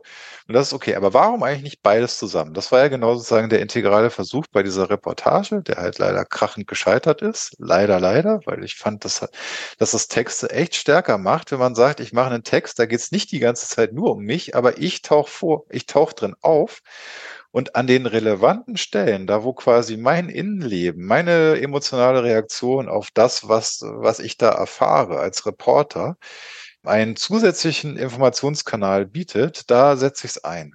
Das heißt, ich führe am Anfang einmal den Autor ein, aber der taucht dann vielleicht 20, 30 Absätze gar nicht auf und irgendwann taucht er aber wieder auf. Und das, das hat eigentlich auch gut funktioniert. Also es war gar nicht komisch, das sozusagen zu integrieren. Und das wäre, glaube ich, zum Beispiel was, was der integrale Journalismus könnte, dass der sagt, man löst so diese strikte Trennung zwischen Analyse und subjektiver Geschichte auf. Ne? Und ein Text kann immer beides enthalten. Und das ist gar nicht komisch und auch gar nicht unjournalistisch. Jetzt bin ich gespannt, ja, also sozusagen die systemisch autonome Haltung oder du sagst die integrale Raum, wo die anderen ja alle drin vorkommen, aber irgendwie in einen sinnvollen Kontext gestellt werden. Ganz genau. Also wie gesagt, jetzt das, das mal abzuschließen mit den Stufen, da wäre, glaube ich, wirklich die Kunst, man nimmt halt das Gemeinschaftsstiftende der gemeinschaftsorientierten Stufe, man nimmt die Faktentreue der Rationalisten, man nimmt die strategische Klugheit der Achiever Eigenbestimmten. Und man nimmt die, die Feinfühligkeit der Pluralisten. Und das behält man alles bei und versucht es zu stärken. Und diesen ganzen anderen Schrott, über den wir geredet haben, den versuchen wir mal möglichst gering zu halten. Das, das wäre sozusagen mal die, die Grundthese für einen integralen Journalismus. Ist das auch eine, eine andere Art der Ethik? Ja, also ich ja, ja, also wobei das spannende Frage, da habe ich jetzt noch nicht so viel drüber nachgedacht, wie Ethik da reinspielt, aber ich glaube, dieses dass man sagt, ich habe halt ein drittes Win und das heißt, ich gucke die Gesellschaft. Das, also es gibt ja auch dieses Modell von Lawrence Kohlberg, ne, der das ja auf Ich-Entwicklung auf Moral angewandt hat. Und da ist ja der Kern dieses Modells eigentlich, dass Moral, wenn man es ganz runtergebrochen sagt, ist einfach nur, ich behandle halt den Kreis, den ich quasi zu meiner Identität zugehörig betrachte, den behandle ich so gut wie mich selbst. Und dieser Kreis, der wächst halt einfach von Stufe zu Stufe. Ne? Das ist dann wäre auch dieses egozentrische Weltsicht, ethnozentrische Weltsicht, globale Weltsicht, dann irgendwann vielleicht ökozentrische Weltsicht, also nicht nur alle Menschen auf diesem Planeten, sondern auch alle Lebewesen, ne? was ja auch stärker wird, gerade dann irgendwann laut Wilber angeblich kosmozentrische Weltsicht. Also das ist einfach immer die Linie, sage ich mal. Bis dahin reicht meine Moral. So kann man es, glaube ich, sagen. Und wenn man jetzt sagt, man hat irgendwie einen Win-Win-Win-Ansatz, dann brauchst du ja mal mindestens eine globalzentrische Weltsicht. Besser noch eine ökozentrische. Und dann reicht deine Moral eben bis dahin. Und das heißt dann, ich kann dann eben nicht mehr nur darauf gucken, wie macht meine Organisation am meisten Auflage und Kohle und Klicks und, und, und Einschaltquote, sondern was richte ich denn da eigentlich in der Gesellschaft mit an? Und ich glaube, je weiter sich diese Moral entwickelt, desto schwieriger wird es oder desto größer werden die inneren Konflikte, noch so eine Art von Journalismus zu machen. Wobei es ja nun leider so ist, das finde ich zum Beispiel an dem Modell von Ken Wilber so schön, dass, dass ja sich nicht alle Linien gleich entwickeln. Das heißt, ich kann ja kognitiv bei systemisch autonom sein und moralisch bin ich vielleicht irgendwie bei Trump. Und das, er hat dann immer dieses Beispiel des Nazi-Doktors, ne? Also hyperintelligent und wirksam, aber moralisch halt irgendwie fast schon böse, so, auch wenn dieses Wort schwierig ist natürlich, aber ja, es ist aber ganz interessant, das habe ich ja neulich mit äh, Barbara Küchler besprochen, ja, also diese Ich-Entwicklung, ja, wo du ja Charakter, interpersoneller Stil, Aufmerksamkeitsfokus, kognitiver Stil so begutachtest, wie wir jetzt gesagt haben, wie zeigt sich das denn in Pressetexten oder in Journalismus, wo ich auch mal sage, ich glaube, da fehlt eine Dimension. Ja, um, um wirkliche Entwicklung abzuschreiben. Und das kannst jetzt, ich würde sagen, eine ethische Dimension könnte man noch dazu denken. Die dann eben integriert, also wie du eben sagst, das Gemeinwohl oder die äh, gesellschaftsdienlich, auch ein schönes Wort. Aber wir, wir, wir sagen dieses dreifach Win, was du sagst, ist halt bei dem Podcast Ich, wir alle, ja, Selbstentwicklung. Ja, ganz genau. Äh, Wir-Entwicklung und eben die Entwicklung vom Kontext, von allem, ja, das, das alles auf der Pfanne zu haben. Ja. Mhm. Ja, ja, ja. Also man könnte es natürlich irgendwie in die Kognition mit reinpacken, weil du brauchst natürlich eine gewisse Komplexität, um auch global zentrisch zu denken und dann zu sagen, Mist, ist es reicht es eigentlich, wenn meine Firma Erfolg hat oder was was ist denn eigentlich meine gesellschaftliche Mission, ne? Also ja, vielleicht bildet das, das Sprachkonstrukt noch nicht diese ethische Dimension ab, weil der, der, die ist ja erstmal inhaltsbefreit. Definitiv. Ja. ja. Ja, du hast total recht. Ja. Ja, ist spannend.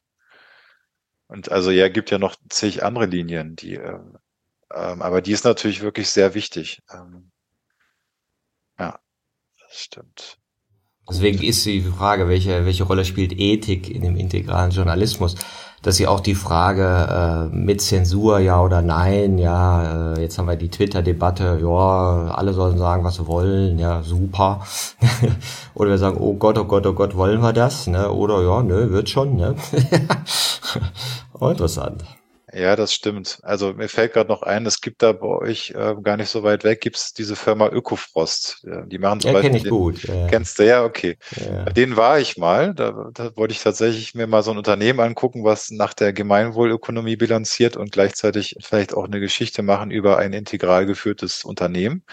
Hat sich dann so ein bisschen im Sand verlaufen, aber die haben ja sogar noch ein viertes Win. Das wäre dann halt ne, das Ökosystem.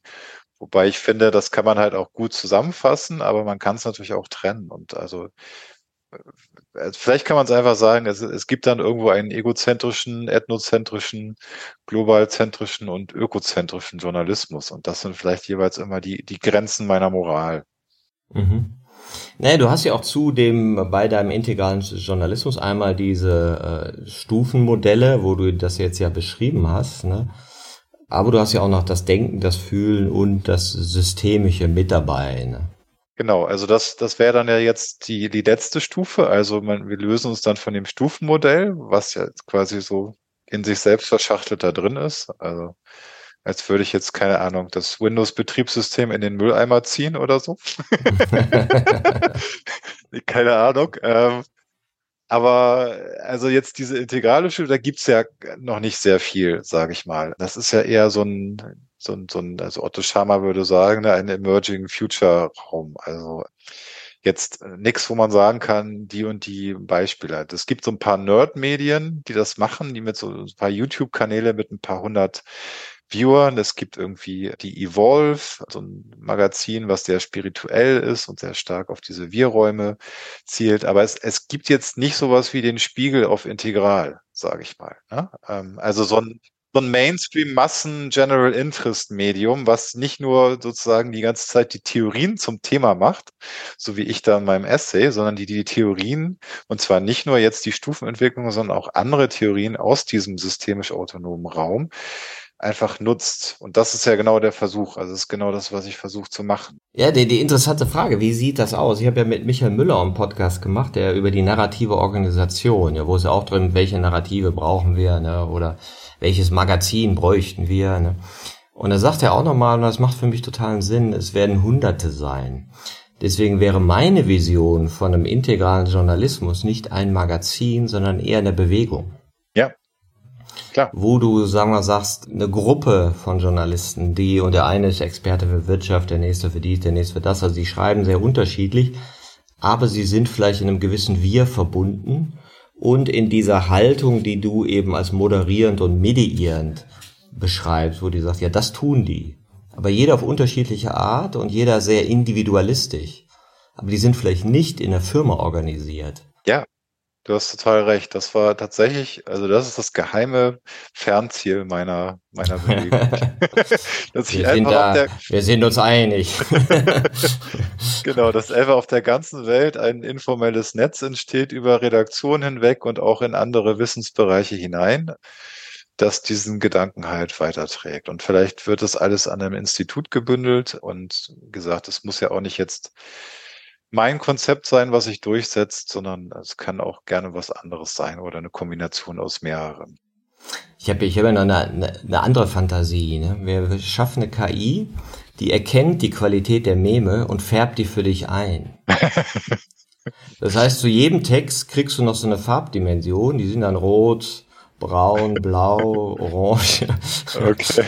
Und du, und du kannst sozusagen, und plötzlich kommt dieser Filter der Stufen, der wird für dich transparent gemacht. Ja, und du kannst dich ganz anders in Informationen bewegen.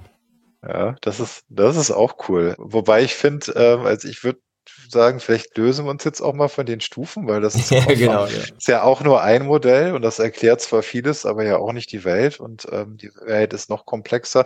Du hast ja so schön gesagt, ne? Denken, Fühlen, Systeme und Stufen. Ich meine, die Stufen sind wir jetzt durchgegangen die sind ja, wie gesagt, irgendwie dieses Betriebssystem, was da so in sich selbst eingefaltet ist. Beim Denken meine ich dann halt wirklich, ja, also Kern, eingangs gesagt, gesellschaftsdienlicher, ähm, hauptsächlich halt stärkere Wirräume schaffen. Wenn man jetzt diese Sublinie nochmal weiterführt, dann könnte man halt sagen, wir haben beim Experten, also bei dem Rationalisten, haben wir den Debattenmodus. Ich muss gewinnen und die Meinungs-, also die Deutungshoheit oder Strawmanning heißt es auch auf, auf Englisch so schön. Also ich mache den anderen nur zum Strohmann für meine rabulistischen Tricks. Finde ich ganz schön. Und dann auf der, ähm, auf der nächsten Stufe, auf der eigenbestimmten, habe ich dann eher einen Dialog. Also da, da, da öffne ich mich auch für andere Meinungen, die meins in Frage stellen. Also so Charles Darwin ist immer das prominente Beispiel, der ein Notizbuch hatte, wo er alles notiert hat, was seine eigene Theorie widerspricht und was die in Frage stellt, so, ähm, um sie dadurch besser zu machen. Das, da gibt's dann im Englischen den Begriff Steelmanning für. Ne? Also ich schmiede quasi meine Theorie. Ne? Also ich habe nicht nur Strom, Stroh, was ich irgendwie anzünde und all das ganze Haus brennt und das Haus der Demokratie, sondern ich habe irgendwie, ich habe plötzlich eher, ich höre anderen schon zu und baue das aber noch in mein eigenes ein. Also ich bleibe an meinem. Und dann, dann hätte ich auf der ersten postkonventionellen Stufe hätte ich dann einen Diskurs, der halt nochmal viel frei fließender ist, wo auch wirklich sich das öffnet nochmal das Spektrum. Also da kommen dann nicht nur die Mainstream-Perspektiven vor, sondern auch die Perspektiven außerhalb des Mainstreams. Halt aber auch die esoterischen und die, weiß ich nicht, aber die NATO und ähm, so, ne, also solche Sachen, also Perspektiven, die auch alle ihr, ihr, ihre Wahrheit haben, aber die werden dann halt, das ist ja so ein Begriff false balanced, also false balancing, dann ist plötzlich dass die EU ja auch mal äh, kolonialistisch war, ist so wichtig wie der jetzt gerade stattfindende völkerrechtswidrige Angriffskrieg. Ne? Das ist dann irgendwie so auf einer Ebene. Aber erstmal hast du halt sozusagen, du öffnest dich wirklich allen Perspektiven. Das hast du davor nicht. Davor hast du ja so ein Fenster. Overtonfenster nennt sich das. Und ja, dann hast du halt bei den Pluralisten alle Perspektiven und der Diskurs wird halt viel frei flottierender und oft ist ja auch dann Igittigit, ich will kein Ziel haben und das soll hier gar nicht zu irgendwas führen, so. Da ist aber dann oft das Problem, dass wenn du so einen Journalismus machst oder so auch über Themen diskutierst in der Redaktionskonferenz, dann, dann ersäufst du irgendwann in Perspektiven, ne? Also wo der, wo der Experte vielleicht in Fakten ersäuft, ersäuft dann der Relativierende in Relativierung und in, äh, also ich hatte mal so einen Text, das ist ein ganz tolles Beispiel über Windenergie in Dänemark bei den, bei den, nee, oder war es Schweden? Ich glaube, nee, Norwegen war es, genau, bei den Samen. So ein SZ-Artikel von einem sehr hochgeschätzten Kollegen. Aber ich habe gezählt, es waren, glaube ich, 17 Perspektiven in diesem Text und der war jetzt nicht so lang. Und du hast es echt gelesen, dass ist so, ja, was denn jetzt? Ne? Also äh, sozusagen. Das Leben ist bunt. ja, aber das wird dir dann halt ne, so hingeworfen, so da und äh, denkst du so, ja, das hilft mir jetzt auch nicht weiter, mir meine Meinung. Also, ne, das ist so wie so ein Buffet und oder halt auch so dieses, wie nennt sich das, dieses Kuratieren von, von Sachen und so. Das ist ja auch sehr verbreitet auf dieser Stufe. Aber das, das wäre so dieses Diskursmodell. Und dann hättest du halt beim Integralen hoffentlich so dieses eher so was Co-Kreierendes, was dich aber wieder an höheren Ordnungsprinzipien klingt so ein bisschen doof, aber also so an höheren Prinzipien, also an Prinzipien einfach ähm, orientiert und sagt, okay, ich will jetzt nicht zum Beispiel dieses Aber die NATO total abtun. Das wäre dann eher so der, der, der Eigenbestimmte, der vielleicht sagt, das sind Schwachköpfe so, das äh, weiß ich nicht, da haben wir vielleicht mal einen so einen Feigenblattartikel, wo die zu Wort kommen, aber ansonsten halten wir die für Schwachköpfe und das zeigen wir auch irgendwie, zumindest subtil in unseren Texten.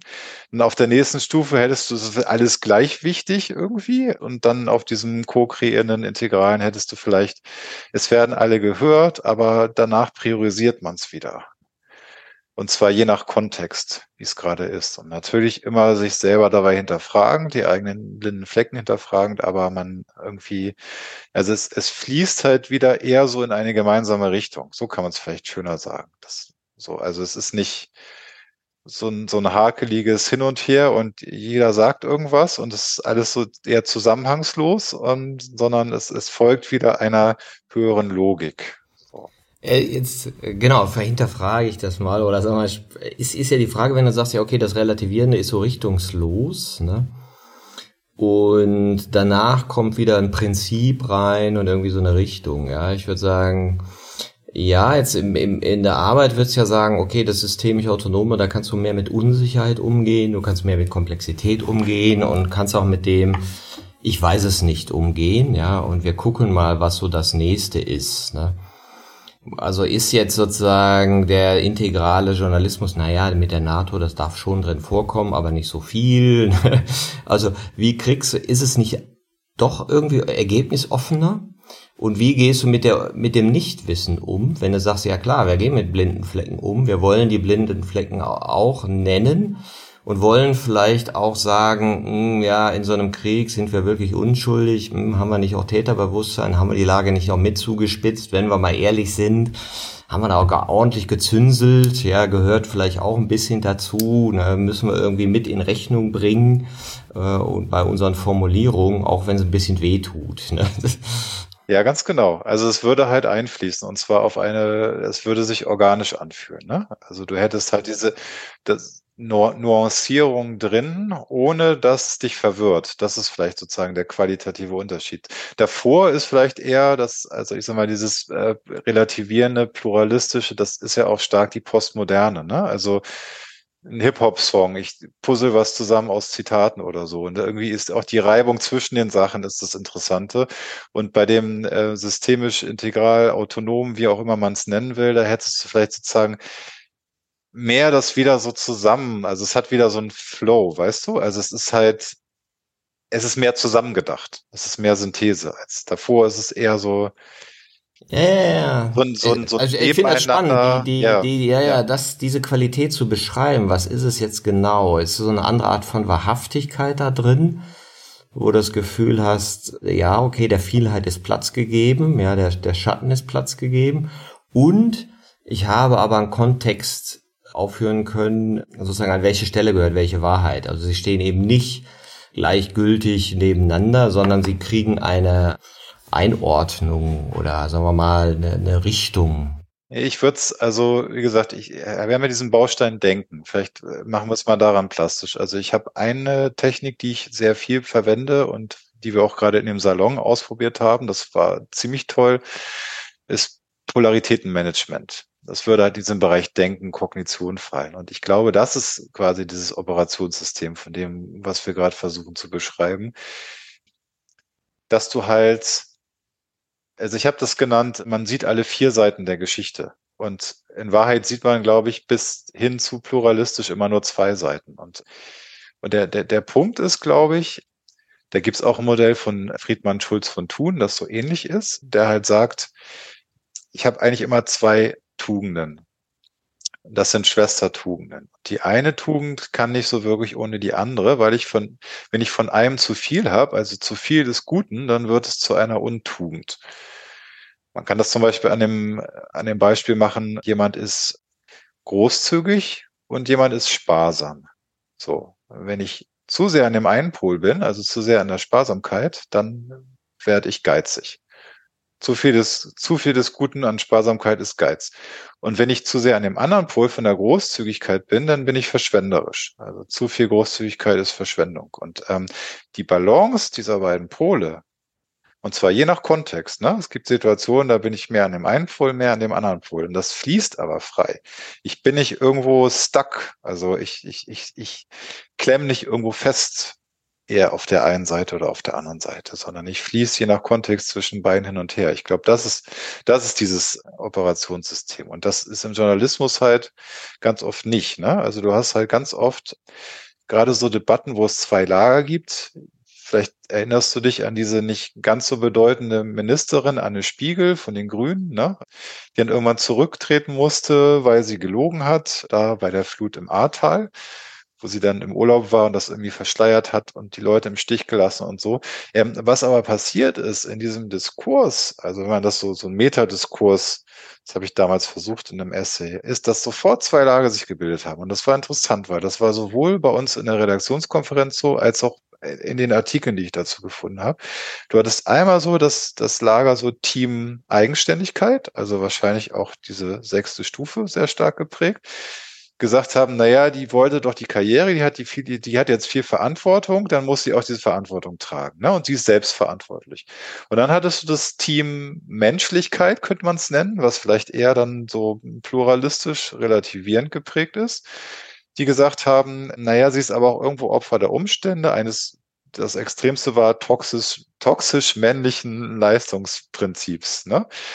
Wo sie gar nicht sagen durfte, ich bin jetzt schwach und ich bin überfordert. So. Und, und beide hatten recht, aber es war sozusagen die Synthese von diesen beiden Polen, die fand überhaupt nicht statt. So. Und ähm, was halt passiert ist, ist, jede Seite sieht immer die positiven Aspekte des eigenen Pols und die negativen des anderen. Das heißt also, die Eigenständigen, die sehen halt, okay, es ist gut, selbstverantwortlich zu sein, Autorenschaft fürs Leben zu haben und sozusagen das Negative der anderen Seite, die sind irgendwie faul und sehen sich als Opfer. So. Und die menschlichen, die sagen so, wir müssen aber doch das System ändern. Es kann doch nicht sein, dass Leute in solchen Systemen gefangen sind.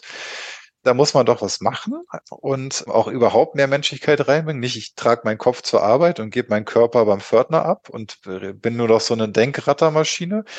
So, und das Negative von dem anderen, das sind alles halt so karrieregeile Menschen. Ne? Und Genau, wie gesagt, äh, Schwestertugenden. Wenn man beides eine Balance bringt und zusammendenkt, dann kommt daraus was sehr Tolles raus und dann entsteht halt auch Potenzial für was Neues. Ja, das finde ich ein super Beispiel, weil das Integrale, ja, wenn wir das jetzt Richtung Denken denken, dann geht es ja auch um prozesshafte Sicht. Also wie sind, wie erscheinen sie jetzt? Wie entwickeln sie sich? Und was sind dahinter die verborgenen Erlebnisse oder emotionalen Referenzen, die da gerade entstehen, ja, die in eine Story gebracht werden? Und was du eben sagst, dieser Umgang mit Paradoxien und Dilemmata, was ja anfängt. Also die Dinge sind so und so gleichzeitig. Genau. Was ja journalistisch irgendwie ganz was Neues ist, ja. Dass zwei Logiken richtig sein können und dass im Prozess sie zu was anderem werden. Und jetzt würde mich mal interessieren, ist aber eine schwere Aufgabe. Wenn du jetzt so ein, so ein, aus dieser integralen Perspektive auf das Phänomen Ukraine-Krieg guckst, was ja hochkomplex ist, wo wir jetzt sagen, wie schauen wir da wohl drauf in zehn Jahren? Ja, was ist das dann geworden? Vielleicht ist das der Beginn geworden, wo die jungen russischen Männer sich gegen den Staat aufgelehnt haben und jetzt haben wir eine blühende Demokratie. Ja, kann sein. Vielleicht ist es der Auslöser geworden zu einer totalen Eskalation, wo wir Atomwaffen eingesetzt haben und jetzt ist die Erde verwüstet. Kann auch sein.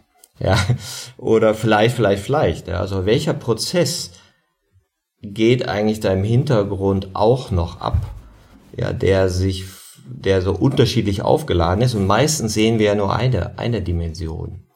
Es kann auch beides, es kann natürlich auch beides sein. Ne? Es kann sein, dass, dass eine Atombombe gezündet wurde und trotzdem lehnen sich die russischen Männer auf. Und gerade deswegen lehnen sie sich auf. Oder dass nichts von beiden passiert und dass einfach alles so bleibt, wie es ist im Großen und Ganzen. Ja, ja. Also wie, wär, wie der würde ein Journalist aus integraler Haltung darüber berichten können? Oder was, was für Merkmale? Es geht ja nicht um Wahrsagerei. Aber welche Merkmale würdest du in so einem Fall vielleicht sehen können oder wollen? Ich glaube, da müsste ich halt jetzt länger drüber nachdenken. ähm, wenn, wenn man jetzt dieses Polarity Management Tool zum Beispiel anwenden würde, dann müsste man halt gucken, welche Polaritäten gibt es, ne? Weil das ist ja nicht nur eine. Also es gibt jetzt nicht die eine Hauptpolarität. Es gibt teilweise auch Multilateralitäten, ne? also mehr als zwei Pole.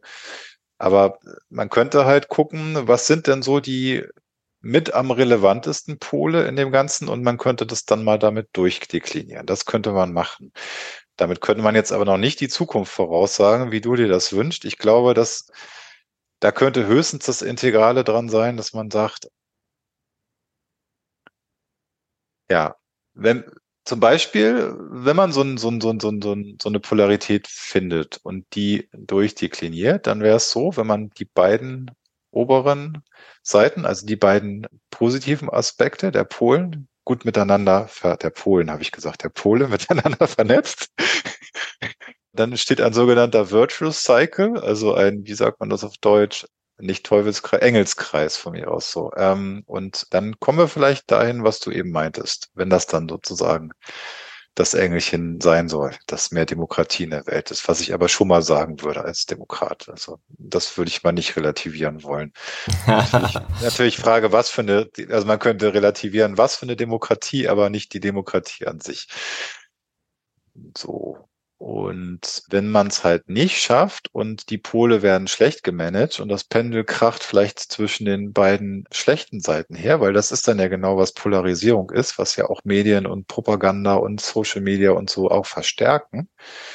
Und es polarisiert sich eher noch weiter, dann haben wir vielleicht eher das Atomkriegsszenario. So könnte man es vielleicht sagen.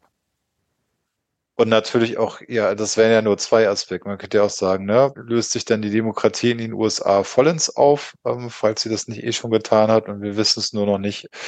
Äh, was wird aus China? Was, also, ne, das ist ja das ganze globale Gefüge. Kann sich in die eine oder die andere Richtung verändern oder in beide oder in keine. Das würde ich halt sagen. Und äh, ich würde sagen, e-, eine Sache im Integralen wäre mal sowieso, dass man weniger weniger Prognosen um die Welt haut, so was du ja auch meintest, so ihr versucht zu prognostizieren, was nächste Woche ist, ja. Und da gibt's ja sonst wie viele Nachrichten jeden Tag, die nur auf der Basis von Prognosen in die Welt kommen. Ne? Also sei es jetzt das BIP-Wachstum oder sonst was. Und ich, ich wette mit dir, dass da auch 90 Prozent von falsch ist. Wenn man ja klar. Und, ähm, ja klar. Aber wenn du, wenn du das begriffen hast als Journalist, ja. Was bringt das dann, Genau, ständig das irgendwie aufzuschreiben. So, ja, das ist so ein, aber gut, das ist dann vielleicht, das braucht eine Gesellschaft, die noch nicht die Ambiguitätstoleranz hat. Die braucht es vielleicht irgendwie, weil sie dann glaubt, sie könnte besser planen oder irgendwie sie wisse, wo, wo die Reise hingeht. Oder und wenn du vielleicht mehr Ambiguitätstoleranz hättest in, in der Gesellschaft, dann bräuchtest du das vielleicht nicht mehr so sehr. Oder würdest es sogar doof finden. Ja, und gleichzeitig sagst du ja so, okay, welcher Idee folgen wir denn eigentlich bei der Berichterstattung, wenn du aus der Beliebigkeit raus willst? Ja, und sagst, okay, wir lassen uns auf die Unwissenheit ein, wir lassen uns aus der Beliebigkeit der Perspektiven ein. Nee, halt, halt, genau das ist, genau das ist der Punkt, Beliebigkeit. Das, und das ist zum Beispiel auch, ne, also ich schreibe ja öfter so eine Texte, wo ich dann wirklich beide Polaritäten und sage, wir brauchen von beiden was, ne? Also ich habe auch mal so ein Essay gemacht über die Digitalisierung und gesagt, die könnte jetzt auch unsere Gesellschaft in Schutt und Asche und in den Überwachungsstaat verwandeln oder sie könnte halt zu einer agileren, KI-getriebenen Demokratie führen, die die vielleicht sehr viele Krisen sehr viel schneller und wendiger managt. So, ja.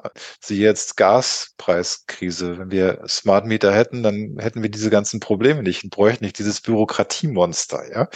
Und es ist ja immer beides so. Und dann ist jedes Mal, wenn ich so einen Text schreibe und da ist halt eine Überschrift drüber, die nicht entweder den einen oder den anderen Pol halt unterstützt, dann kommt, ja, ist ja beliebig. Ja, entscheid dich doch mal. Ja, was denn nur, ne? Naja, du, du hast ja diesen dritten Punkt. Und ich würde sagen, dass äh, ich sag manchmal so der der Konflikt zwischen ich und wir und dann das alle richtet uns aus. Ja, oder du sagst das dritte Win, die Gesellschaftsdienlichkeit, ja, die die Sinnebene, wo man ja auch sagt, ja, der Purpose, das entsteht dann da, ne, wo, wo du auch sagst, ja, irgendwie ist das was Abstraktes, das ist was Gefühltes, aber es ist ja auch was, mit dem du eine gewisse Wahrhaftigkeit aus deinem Erfahrungsraum verbindest. Und das, glaube ich, schon kommt in dieser systemischen Haltung da deutlicher. Also wenn du sagst, das Denken wird klarer, ja, du denkst nicht mehr so polarisierend, sondern kannst eben mehr, mehrfach Komple äh, Polarisierung erkennen. Aber die Empathie ist auch dabei. Ja, genau, die schönes Stichwort, schöne Überleitung. Ähm, aber noch einen ergänzenden Satz vielleicht zu dem Kapitel, dann können wir das auch abschließen. Ähm, du meintest ja, oder wir haben ja versucht, was ist denn der Unterschied? Ich glaube, der Unterschied ist, es muss ja gar nicht eine höhere Priorität sein und so, aber du hast erstmal einfach Gefäße, wo du diese verschiedenen Perspektiven drin einsortieren kannst. Du hast nicht einfach nur so einen wabernden Diskurs, wo jeder mal was sagt und es wird im besten Fall noch drauf eingegangen, aber vielleicht auch nicht oder irgendwie nur I feel you, Bro oder so, sondern du hast halt irgendwie wieder Gefäße. Also du hast Systeme, in die du die verschiedenen Perspektiven ein puzzeln kannst. Und dann kannst du sozusagen besser die Spannungen und die, die, die Beziehungen zwischen den Perspektiven erkennen und daraus etwas ableiten, was vielleicht die Gesellschaft voranbringt. So. Ja, das finde ich ein sehr guter Punkt. Genau, Empathie. Da, da könnte ich jetzt auch 30 Stunden drüber reden. Ich versuche es aber mal in 10 Minuten oder noch kürzer. Die Grundidee wäre ja, man braucht mehr Empathie, um die Welt zu begreifen. Also begreifen wirklich, nicht nur kognitiv verstehen. Und meines Erachtens geht das halt erst ab der relativierenden Stufe überhaupt. Und wenn man es jetzt aus integraler, systemischer Sicht denkt, dann könnte man sagen, kennst ja auch das Modell von Ken Wilber, der hat ja diese vier Quadranten. Also jedes Ding hat immer eine Innen- und eine Außenseite und eine individuelle und eine kollektive Seite. Und wenn man MKT so denkt, dann könnte man sagen, der Journalismus braucht alles vier. Der braucht einmal so eine Selbstempathie, also erstmal überhaupt, ich krieg mit, was ich fühle. Und im besten Fall, wie in dem Beispiel vorhin, bringe ich das halt in, in Texten mit ein, so als eine Ebene. Muss nicht die Hauptebene sein, kann auch nur ab und zu mal aufschimmern so. Aber dafür brauche ich erstmal überhaupt Empathie für mich selbst. Oder Empathie wäre es ja gar nicht so eine emotionale Kompetenz, wäre es ja einfach nur in meinem eigenen Inneren. So und in meinem sozusagen in der Außenseite davon, also in meinem individuellen als Reporter, bräuchte ich dann die Empathie für meine Protagonistinnen und Protagonisten, dass ich mich wirklich in die einfühlen kann. Also dass ich nicht nur äh, kognitiv verstehe, was die sagen, sondern dass ich eben auch spüre, wie sie sich damit fühlen und dass ich das halt auch viel stärker in den Texten beschreibe, dass ich auch spüre, wie vielleicht die Atmosphäre von Orten ist und wie es in meiner Geschichte geht. Was dann halt dazu führt, dass Leute das eben also auf einer tieferen Ebene begreifen, so das Thema. Und ja, also sozusagen die, meiner Meinung nach führt es auch dazu, dass die Qualität der Informationen besser wird. Das wäre ja auch was, wenn man sagt, eine Gesellschaft braucht gute cleane Informationen, dann wären die Informationen meiner Meinung nach noch besser und noch cleaner, wenn man diese Ebene halt nicht als unjournalistisch abtut, sondern viel stärker mit einfließen lässt. Da habe ich tatsächlich auch mehrere Techniken. Das eine ist so einfach personenzentrierte Gesprächstherapie nach Carl Rogers, der einfach das ganz stumpf, du fragst einfach immer nur, ja, wie fühlt sich das denn für sie an? Wie fühlt sich das? Also du, lenkst halt die Aufmerksamkeit einfach nur auf die Gefühle und die Leute, selbst wenn sie das nicht jeden Tag machen, irgendwann fangen sie an und denken so, ach, ja, nee, stimmt, ich fühle mich gerade ohnmächtig und das macht mir Angst und irgendwie, und, und plötzlich, weil dann shiftet auch irgendwie so der, der Raum, wie man miteinander redet, ja, und ähm, das, das kannst du halt einerseits machen in Interviews so und dann in deinen Texten aufschimmern lassen. Das kannst wäre natürlich viel toller auch in Talkshows machen. Ähm, allerdings ohne, dass das in so Befindlichkeitsgefasel abdriftet, wie bei Herrn Lobo. Entschuldigung. Das stelle ich mir krass vor. Maischberger, äh, Maischberger fragt ihre Gäste, wie fühlen sie sich denn? ja, genau. Wie fühlen Sie ja. denn wirklich? Macht Ihnen das, macht Ihnen das Angst? So, genau. Also so. Aber ich habe das tatsächlich schon oft in Interviews gemacht und ich habe gemerkt, dass die, also das einfach die, das, der Raum wird irgendwie weiter und größer, die Zeit läuft langsamer und irgendwie es wird, das Gespräch wird viel tiefer und die, die, die Beziehung zu, zwischen Reporter und Protagonist wird tiefer und, ähm, und die Geschichte wird irgendwie, das in Anführungsstrichen, wahrer. So. Das wäre das zweite. Und dann, also das ist sozusagen die eine Technik, die ich viel anwende. Und die andere ist, kommt aus der Polyvagaltheorie, was ich vorhin gesagt habe, also so ein neurologisches Konzept. Wenn wir halt sagen, unsere ganze Psyche ist halt auf, auf unserem autonomen Nervensystem gewachsen. Ja, also wie stark das eigentlich uns beeinflusst. Unter anderem. Und da gibt's halt diese Theorie, die besagt, was viele vielleicht noch kennen, es gibt den Sympathikus, den Parasympathikus. Und genau, Sympathikus ist halt, ich bin aktiv, also ich war evolutionär mal, ich kämpfe. Und Parasympathikus hieß früher immer, ist so der Todstellnerv. Also ich, ich äh, freeze und ähm, stelle mich tot. Dann wurde aber weiter geforscht und gesagt, nee, der hat ja zwei Äste, also mindestens, ja. Wahrscheinlich haben die alle 50 Äste, aber zwei, die halt jetzt relativ gut erforscht sind. Und man hat halt gemerkt, der eine Ast ist dieses Todstellen und das andere ist der prosoziale Ast. Also ich bin einfach entspannt und wenn ich entspannt bin, dann kann ich zum Beispiel besser in deinem Gesicht lesen, ähm, äh, kann besser Emotionen erkennen in deinem Gesicht und ähm, ich kann besser mich einfühlen in dich und so weiter. Und das funktioniert auch stark übers autonome Nervensystem. Und das kann man halt nicht also nicht mittelbar beeinflussen, weil, also nicht unmittelbar beeinflussen, weil deshalb ist es ja autonom. Das steuert ja auch irgendwie meine Herzfrequenz und so Sachen. Das macht es ja automatisch. Aber ich kann halt darauf hinwirken, quasi top-down von der Psyche zurück auf das, was davor in der Evolution entstanden ist. Und man kann das ganz simpel machen durch sogenanntes Mood-Setting. Also wenn du zwei Leute hast, die, das habe ich mal gemacht in einem Interview, die sehr sehr, sehr stark auseinander sind, sehr polarisiert in ihren Meinungen, dann schafft doch einen Rahmen, in dem sie sich wohlfühlen und in dem sie sich entspannen, in dem sie in diesen prosozialen Ast des Parasympathikus kommen. Dann können sie nämlich besser Unterschiede aushalten. Dann können sie dem anderen besser zuhören, können sie sich besser in den anderen einführen und dann können sie besser ihre beiden Positionen zusammendenken und lernen voneinander. Und das Beispiel war, ich, ich hatte den Windkraftgegner den obersten Windkraftbefürworter der Grünen, der auch mal zwischendurch Staatssekretär war, und den obersten Vogelschützer, Naturschützer, den NABU-Chef. Und Naturschutz und Windkraft sind sich halt sehr spinnefeind. Also das glaubt man gar nicht. Eigentlich würde man denken, ihr wollt doch beide dasselbe, aber in Wahrheit hassen die sich teilweise, gerade so auf regionaler Ebene. Und die Idee war, okay, so, ähm, ihr kennt euch nicht, aber ihr habt euch auch irgendwie schon bepöbelt auf Twitter und ich fahre jetzt mit euch in den Wald und wir gehen einfach da spazieren. Und der Wald war schön, weil da gab es halt aussterbende Vogelarten. Das heißt, da wurde auch der Vogelschützer symbolisiert und er war von Windrädern umzingelt. Also das heißt, man hatte auch das Thema an dem Ort symbolisiert. Aber vor allem haben die Typen sich einfach entspannt, weil wir durch den Wald gegangen sind, so ähm, ein Waldbad genommen haben. Ähm, und dann haben sie sich noch mehr entspannt, weil sie zufällig beide Ornithologen sind und so einen Battle gestartet haben, wer jetzt, wer jetzt mehr Vogelarten erkennt am Gesang. Das heißt, es gab so ein verbindendes Element die ganze Zeit in diesem Interview. Und das hat tatsächlich lange gedauert, aber irgendwann sind die aus dem Maischberger Modus raus und rein in das wir machen eine Synthese und denken zusammen. Und ich glaube, dass dieses Mood-Setting, so diese Empathie für die Leute und dann irgendwie den Raum entsprechend gestalten, ähm, indem wir das Interview machen, dass das sehr viel gebracht hat in dem Fall. So, genau. Naja, und dann, dann gibt es noch die beiden kollektiven Quadranten, das kann man aber ganz kurz machen. Da ist im, die Quintessenz Also im Inneren, dass ich auch sensibel bin für kollektive Traumata und so, weil ich habe ja nicht nur individuelle Gefühle, sondern es gibt auch Kollektivgefühle. Klimaangst könnte man zum Beispiel sagen. Und diese kollektive Klimaangst, die jeder subjektiv empfindet, aber auch alle gemeinsam, dass man die vielleicht stärker thematisiert. Und im Außen halt, also jetzt quasi, wenn ich Artikel zum Beispiel schreibe, was macht denn das eigentlich mit den Leuten? Ne? Also wenn die Leute das lesen, kriegen die dann eigentlich noch mehr Angst und müssen die eigentlich in dem Fall noch mehr Angst? Also will ich denen wirklich noch mehr Angst machen? Will ich die vielleicht irgendwie auffangen, denen eine Handreichung geben? So, also, ne, also quasi eine Empathie hoch vier im Journalismus. Das wäre das. Genau.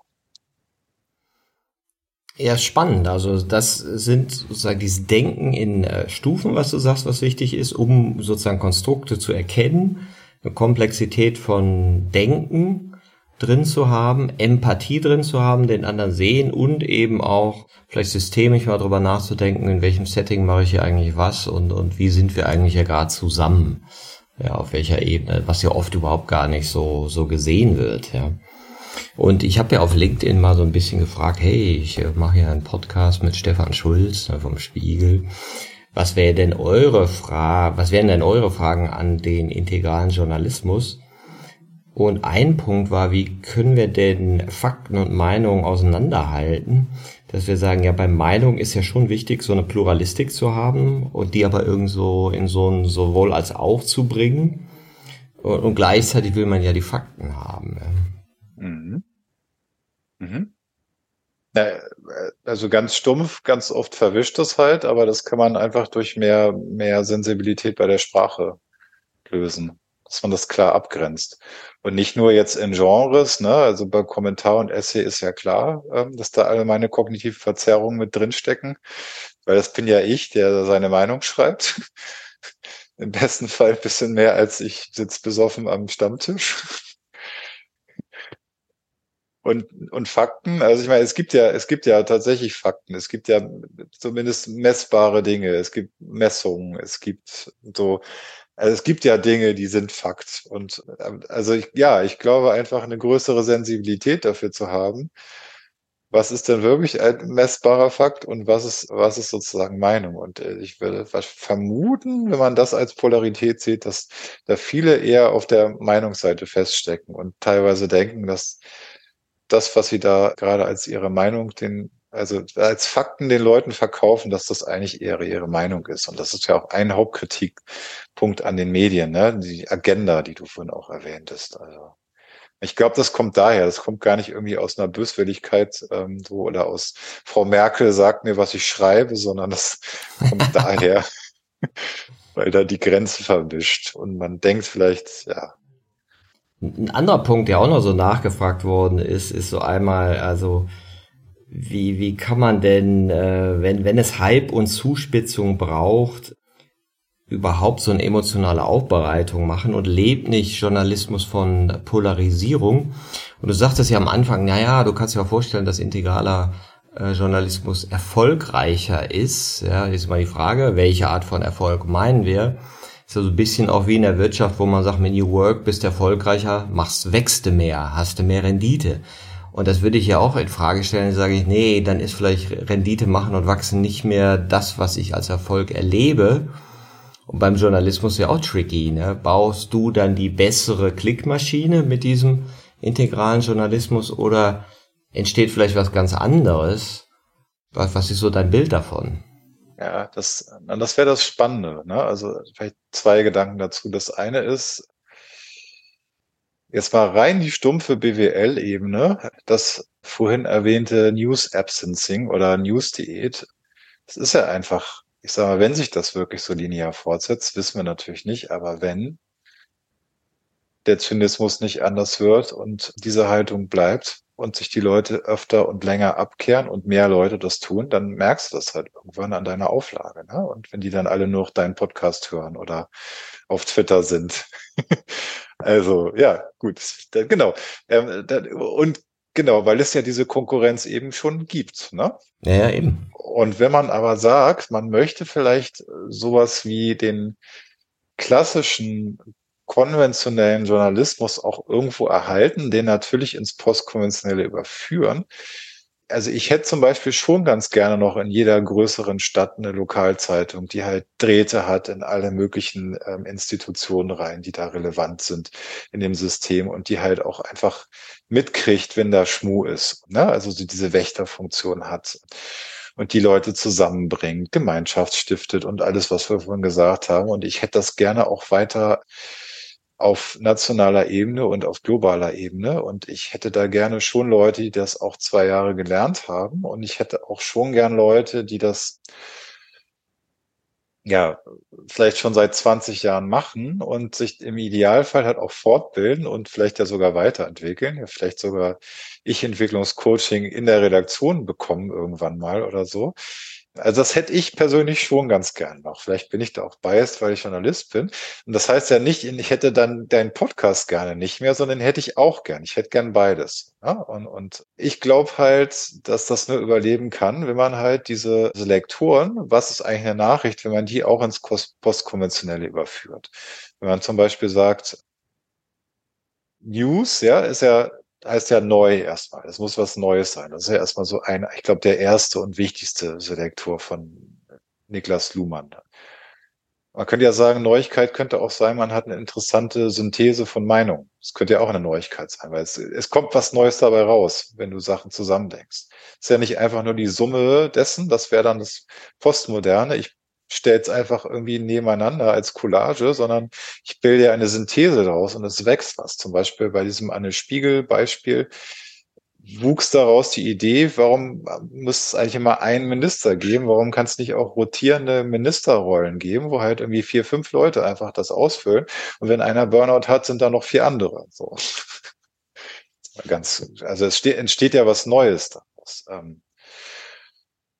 Und anderer News Selector wäre zum Beispiel, man soll emotionalisieren. Und da würde ich sagen, das ist zum Beispiel auch, das ist ein polarisiertes Ding, weil ganz oft ist es ja so, die Leute, die emotionalisieren in ihren Texten, die sind selber gar nicht empathisch. Das heißt, die, die können vielleicht gerade noch Gefühle benennen, weil sie wissen, die passen jetzt irgendwie in den Kontext, aber die spüren das vielleicht gar nicht. Das heißt, die können sich nicht wirklich in die anderen Leute einführen und deren Gefühlswelt irgendwie differenziert beschreiben, ja, und auch subtil beschreiben. Da steht dann halt platt, Jens Müller hatte schon immer Angst vor dem Windrad oder so, ja. Also das ist dann halt so, so in die Fresse rein. Und vielleicht hatte der noch nicht mal Angst und vielleicht macht auch der Reporter die Angst von Jens Müller größer, als die Angst eigentlich ist.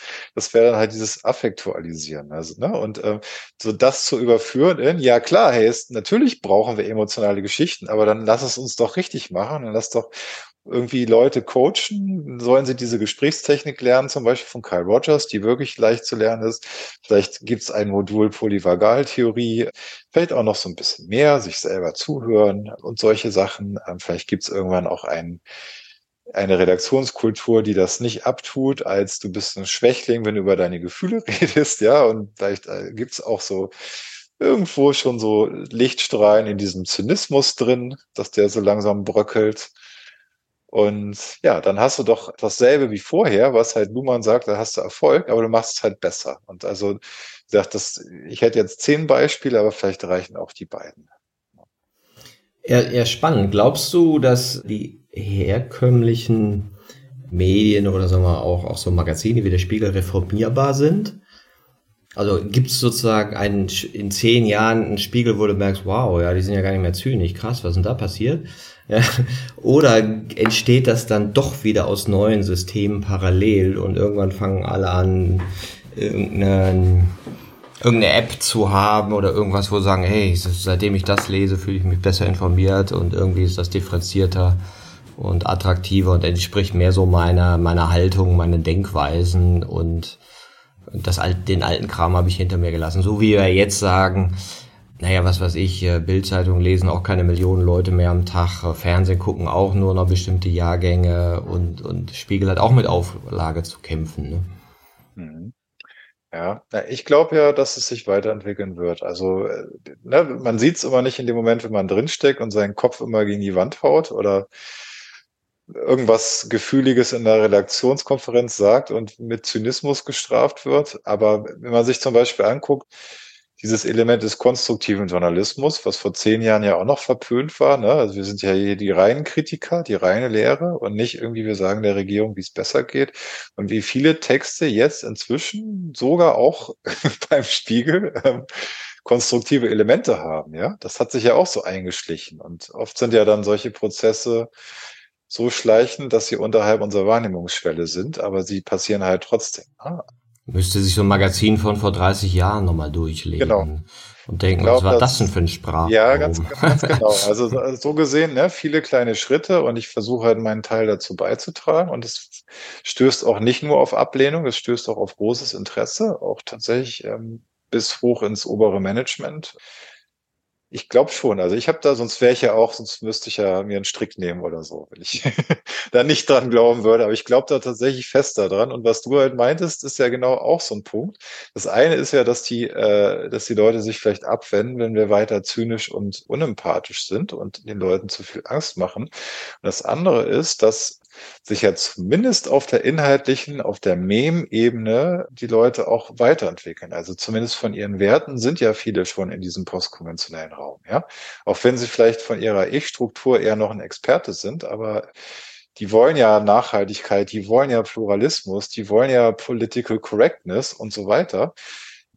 Und dieser Prozentsatz, der das will, der wächst ja einfach. Das heißt, deine Zielgruppe, die verändert sich. Ne? Und das hat ja auch nicht nur was mit Alter zu tun. Ich glaube, das ist eher auch so ein obsoletes Konstrukt, dass man irgendwie Zielgruppen nach Alter, also nur nach Alter einteilt, sondern das eher nach Stufen würde ich es einteilen. Ne? Es gibt ja auch alte Säcke wie uns, die ähm, sich mit sowas beschäftigen.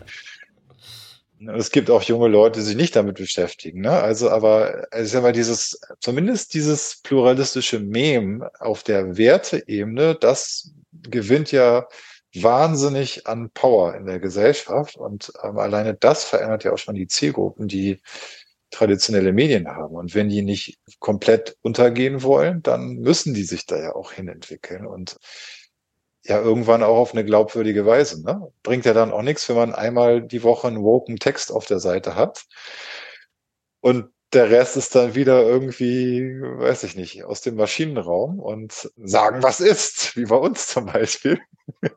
Was es ja in Wahrheit oft gar nicht mehr ist in den Texten, aber. Klär euch jetzt nochmal. Der Claim, der Claim ist halt noch so, ne? Und dann ist ja auch so ein bisschen, ne, keine Ahnung, wir es gibt zum Beispiel immer dieses Phänomen, dass wenn wir so einen ähm, broken Text haben, der sehr gut funktioniert, dass sehr viele Menschen, also dann hauptsächlich junge Menschen, ein Abo abschließen und dann nach ein paar Wochen wieder weg sind, weil sie merken, ja, okay, ach interessant, der Spiegel macht jetzt auch sowas. Und, ach nee, es war ja jetzt nur so eine Eintagsfliege. Nee, dann kommen die wieder. So, und also so, so, hältst, du, so hältst du halt solche Zielgruppen nicht. Ne? Und, und gleichzeitig, wenn du, glaube ich, zu viel davon machen würdest, ne, dann kennst du ja die Kommentare unter meinem Essay. Also dann würden, glaube ich, auch viele ältere Abonnenten vielleicht kündigen, ne? weil die denken hier, der Spiegel ist jetzt auch so ein weichgespülte Snowflake. Zeugs. Das, ist auch noch eine Frage, die Remo äh, Ruska gestellt hat, ja, der eben auch sagte, na okay, wenn die systemische Haltung nur von fünf Prozent in der Bevölkerung ausgelebt wird oder sagen wir die Gewohnheitshaltung ist, wie willst du darauf ein tragfähiges Medium brauchen? Also braucht es, ich arbeite ja auch für, einen für einen Schweizer Rundfunk, ja, und dann, dann äh, haben wir auch das Modell erklärt und so, und die müssen ja auch allen gerecht werden, ne?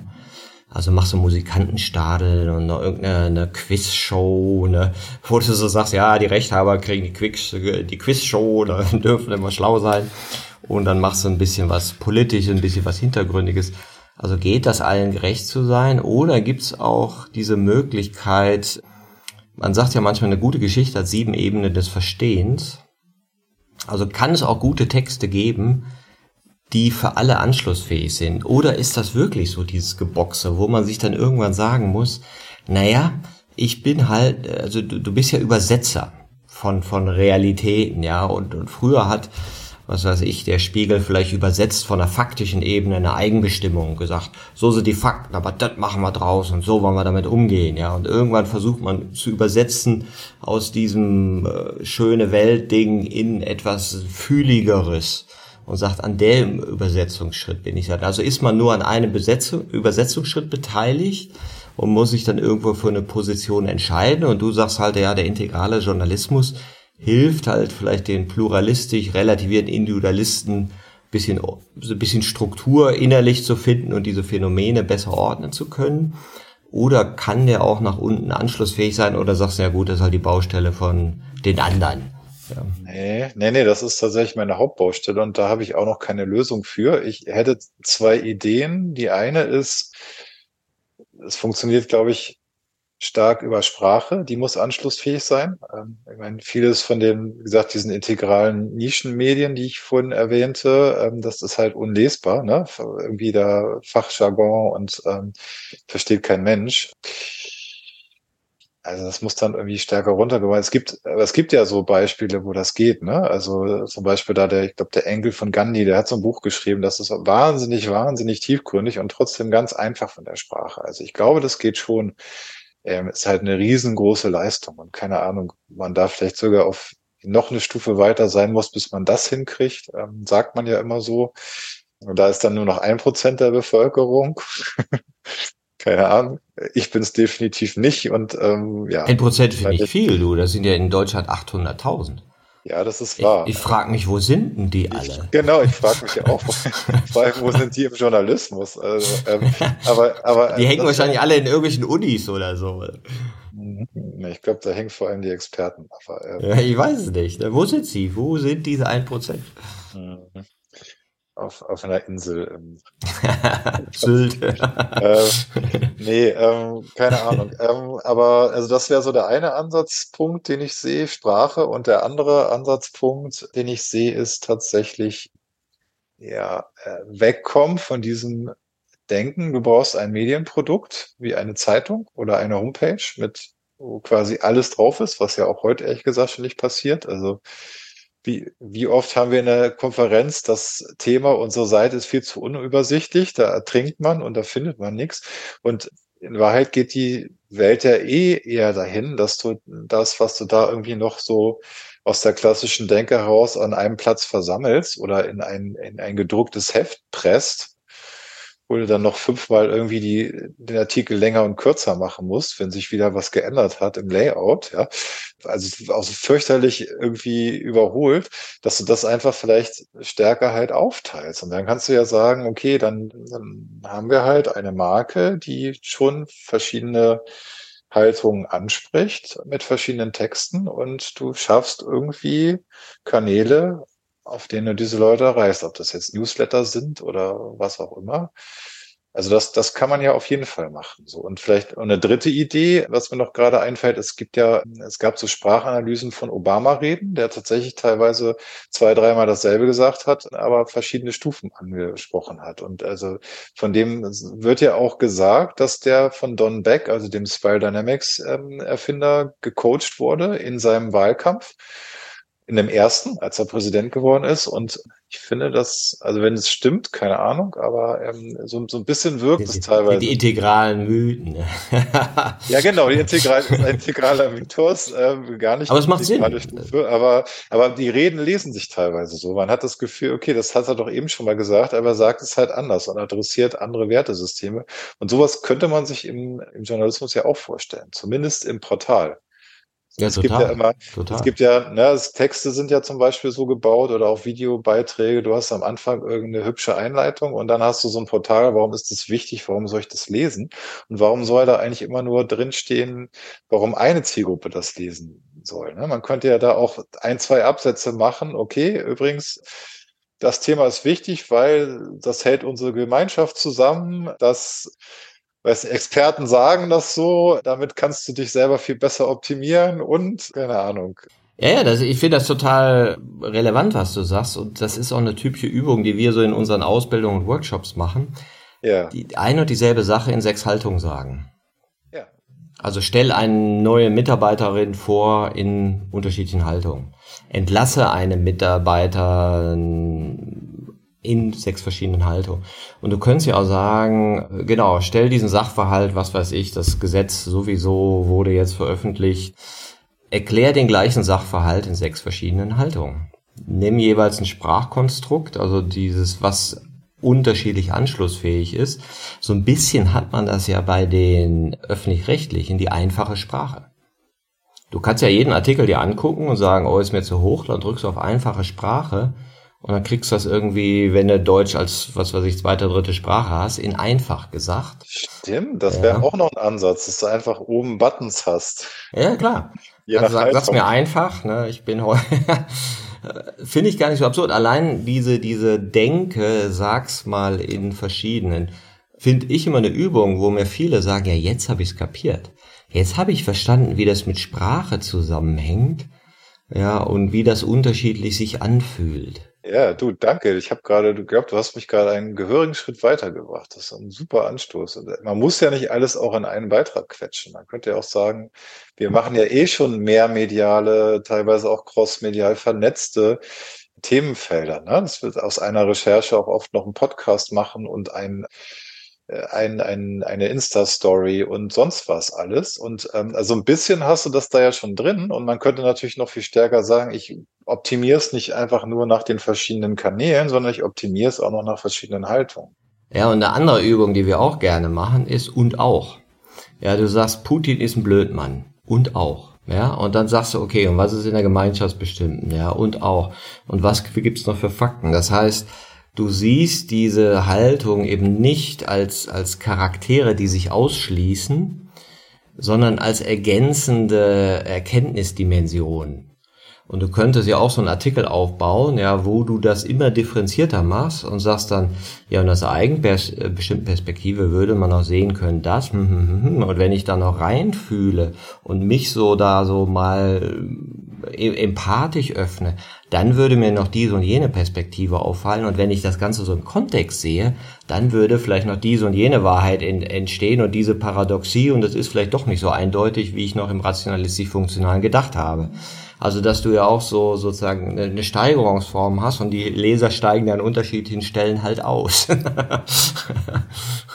auch spannend, ja. Im Idealfall ohne die Theorie überhaupt zu benennen, aber das bräuchte man. Nee, klar, du machst das ja implizit ja. dann. Ja. Und weil es ist ja sowieso implizit vorhanden. Ja, ja, ja, klar. Nur halt unbewusst oder vorbewusst bei den meisten. Du liest ja, du liest ja eine Aufblase auch am, am deutlichsten raus. In, also übrigens, genau. In meinem Ding, ich habe festgestellt, entweder eine Aufblase, also heißt, ist ja auch schon so ein Wort, so ein sehr verräterisches, äh, also Portal wäre ein schöneres, neutraleres Wort. Ne? Warum, Aufblase. Aufblase, genau. Ne? Ist ja so, ne? also ich mach's mal größer, als es ist, ne? Ja steckt da drin, aber also in diesem Portal, warum ist das wichtig, warum soll ich das lesen, sieht man am deutlichsten, welche Haltung oder welche schwerpunktmäßige Haltung der Autor die Autoren haben. Da sieht man es am meisten und in der Autorenzeile lustigerweise auch. Die verändert sich nämlich auch von Stufe zu Stufe. Ja, klar. Ja, klar. Und ich glaube wahrscheinlich allein die Bewusstheit darüber, ja, und damit mal zu experimentieren. Und das finde ich ja super, dass du ja diesen Salon hast, den integralen journalistischen Salon, wo man genau diese Experimente ja mal machen kann. Ne? Ja, du, vielleicht kommst du ja mal und machst das mal. Ja, doch, da, du kann ich gerne mal machen, mal vorbeikommen, wie, wie ich das so, so aus Außenperspektive sehen würde. Und vielleicht gibt's ja Übungen, die wir so in ähm, Teamkontext oder so machen, die man einfach mal transferieren kann, wie zum Beispiel die, das Embodiment von verschiedenen Haltungen, ja gleicher Sachverhalt, sechs Dinge, äh, es, also addierend, ja, oder auch, was ich auch mal interessant finde, äh, um diese Idee von Inhalt und Konstrukt zu trennen, machen wir ganz gerne. Also wenn du meinst, dass bestimmte Haltungen typisch sind für Inhalte, ja, die mit einer ganz anderen Haltung zu vertreten. Ja, ja, ja. ja. ja. Und, und, und, und da zu merken, ah ja, was ist eigentlich ein Inhalt, was was ich pro Cannabis aus einer Gemeinschaftsbestimmten. Ja. Ja, ja, also total gerne. Also, wenn du Bock hast, komm gerne mal vorbei. Ja, Wir suchen uns, machen quasi eine kleine Redaktionskonferenz, suchen uns ein Thema und dann machen wir da verschiedene Übungen aus verschiedenen Haltungen zu. Das ja, spannend. Ja, virtuell bin ich ja immer, komme ich immer gerne überall vorbei. Ne? Ja. cool. Ja, ja danke. super. Ja. Und was, was ist deine Nachricht noch an die Hörerinnen, die bis hier durchgehalten haben? Ich glaube, es ist der längste Podcast ever. du kannst ja kürzen. Also, wem immer ich, wir das jetzt zugemutet haben, wir danken euch. Ne? Aber ich ja. dachte, das ist schon, schon ein relevantes Thema. Du bist da so tief drin, wo ich fast glaube, mal behaupten zu können, sagen wir mal, es gibt nicht mehr als ein Dutzend Menschen in Deutschland, die sich vielleicht mit dieser Verbindung von Haltungsentwicklung oder Löwinger Modellen und Journalismus beschäftigt haben. Vielleicht sind es auch mehr mittlerweile durch deinen Salon. Was ist denn noch dein, dein, äh, deine Einladung oder deine Nachricht an die Hörende, die es bis hier geschafft haben? Ja, vielen Dank. Also erstmal danke, dass ich es bis hierhin geschafft habe. Und ähm, also macht gerne mit, schreibt mir, postet mir, ruft mich an und genau, wenn, wenn ihr noch mehr als zwölf Journalisten und Journalistinnen kennt, die in die Richtung gehen, dann auch gerne melden und, ähm, und genau, also ja, danke erstmal für das Interesse und ja. danke dir und vor allem auch für diese wahnsinnig tollen Fragen, also Wahnsinn. Du, wir sind ja auf einer gemeinsamen Reise, ne? Und, und ich glaube auch, was wir mit Future Minds so zum Ausdruck gebracht haben, diese entwicklungsorientierte Denke in Politik, Gesellschaft, Wirtschaft zu bringen, weil ich sehe es ähnlich wie du. Ich sehe da einen total optimistischen Schlüssel drin. Und gleichzeitig wissen wir noch nicht genau, wie wir ihn benutzen können. Ja, und, und aber das Potenzial, weil du einfach da doch so eine Differenziertheit hast und die Phänomene in eine andere Ordnung bringen kannst, ist, glaube ich, schon enorm. Und da freue ich mich auch total, da gemeinsam experimentierend als Wachstumsgefährten so unterwegs zu sein. Ne? Sehr geil. Schön, mein Lieber. Ja. Danke dir, Stefan. Ja, danke dir, Martin. Ciao.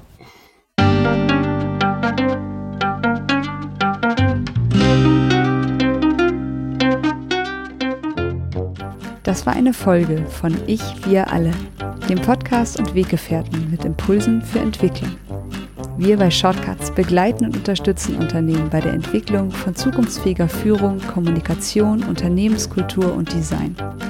Mehr Infos zu unseren Angeboten, dem Podcast, der aktuellen Folge und zu unserem Buch Ich, wir alle, 24 Transformationsgestalterinnen geben wegweisende Impulse für die Zukunft, findest du unter www.ichwiralle.com. Wir freuen uns über dein Feedback zur Folge und deine Bewertung des Podcasts bei iTunes.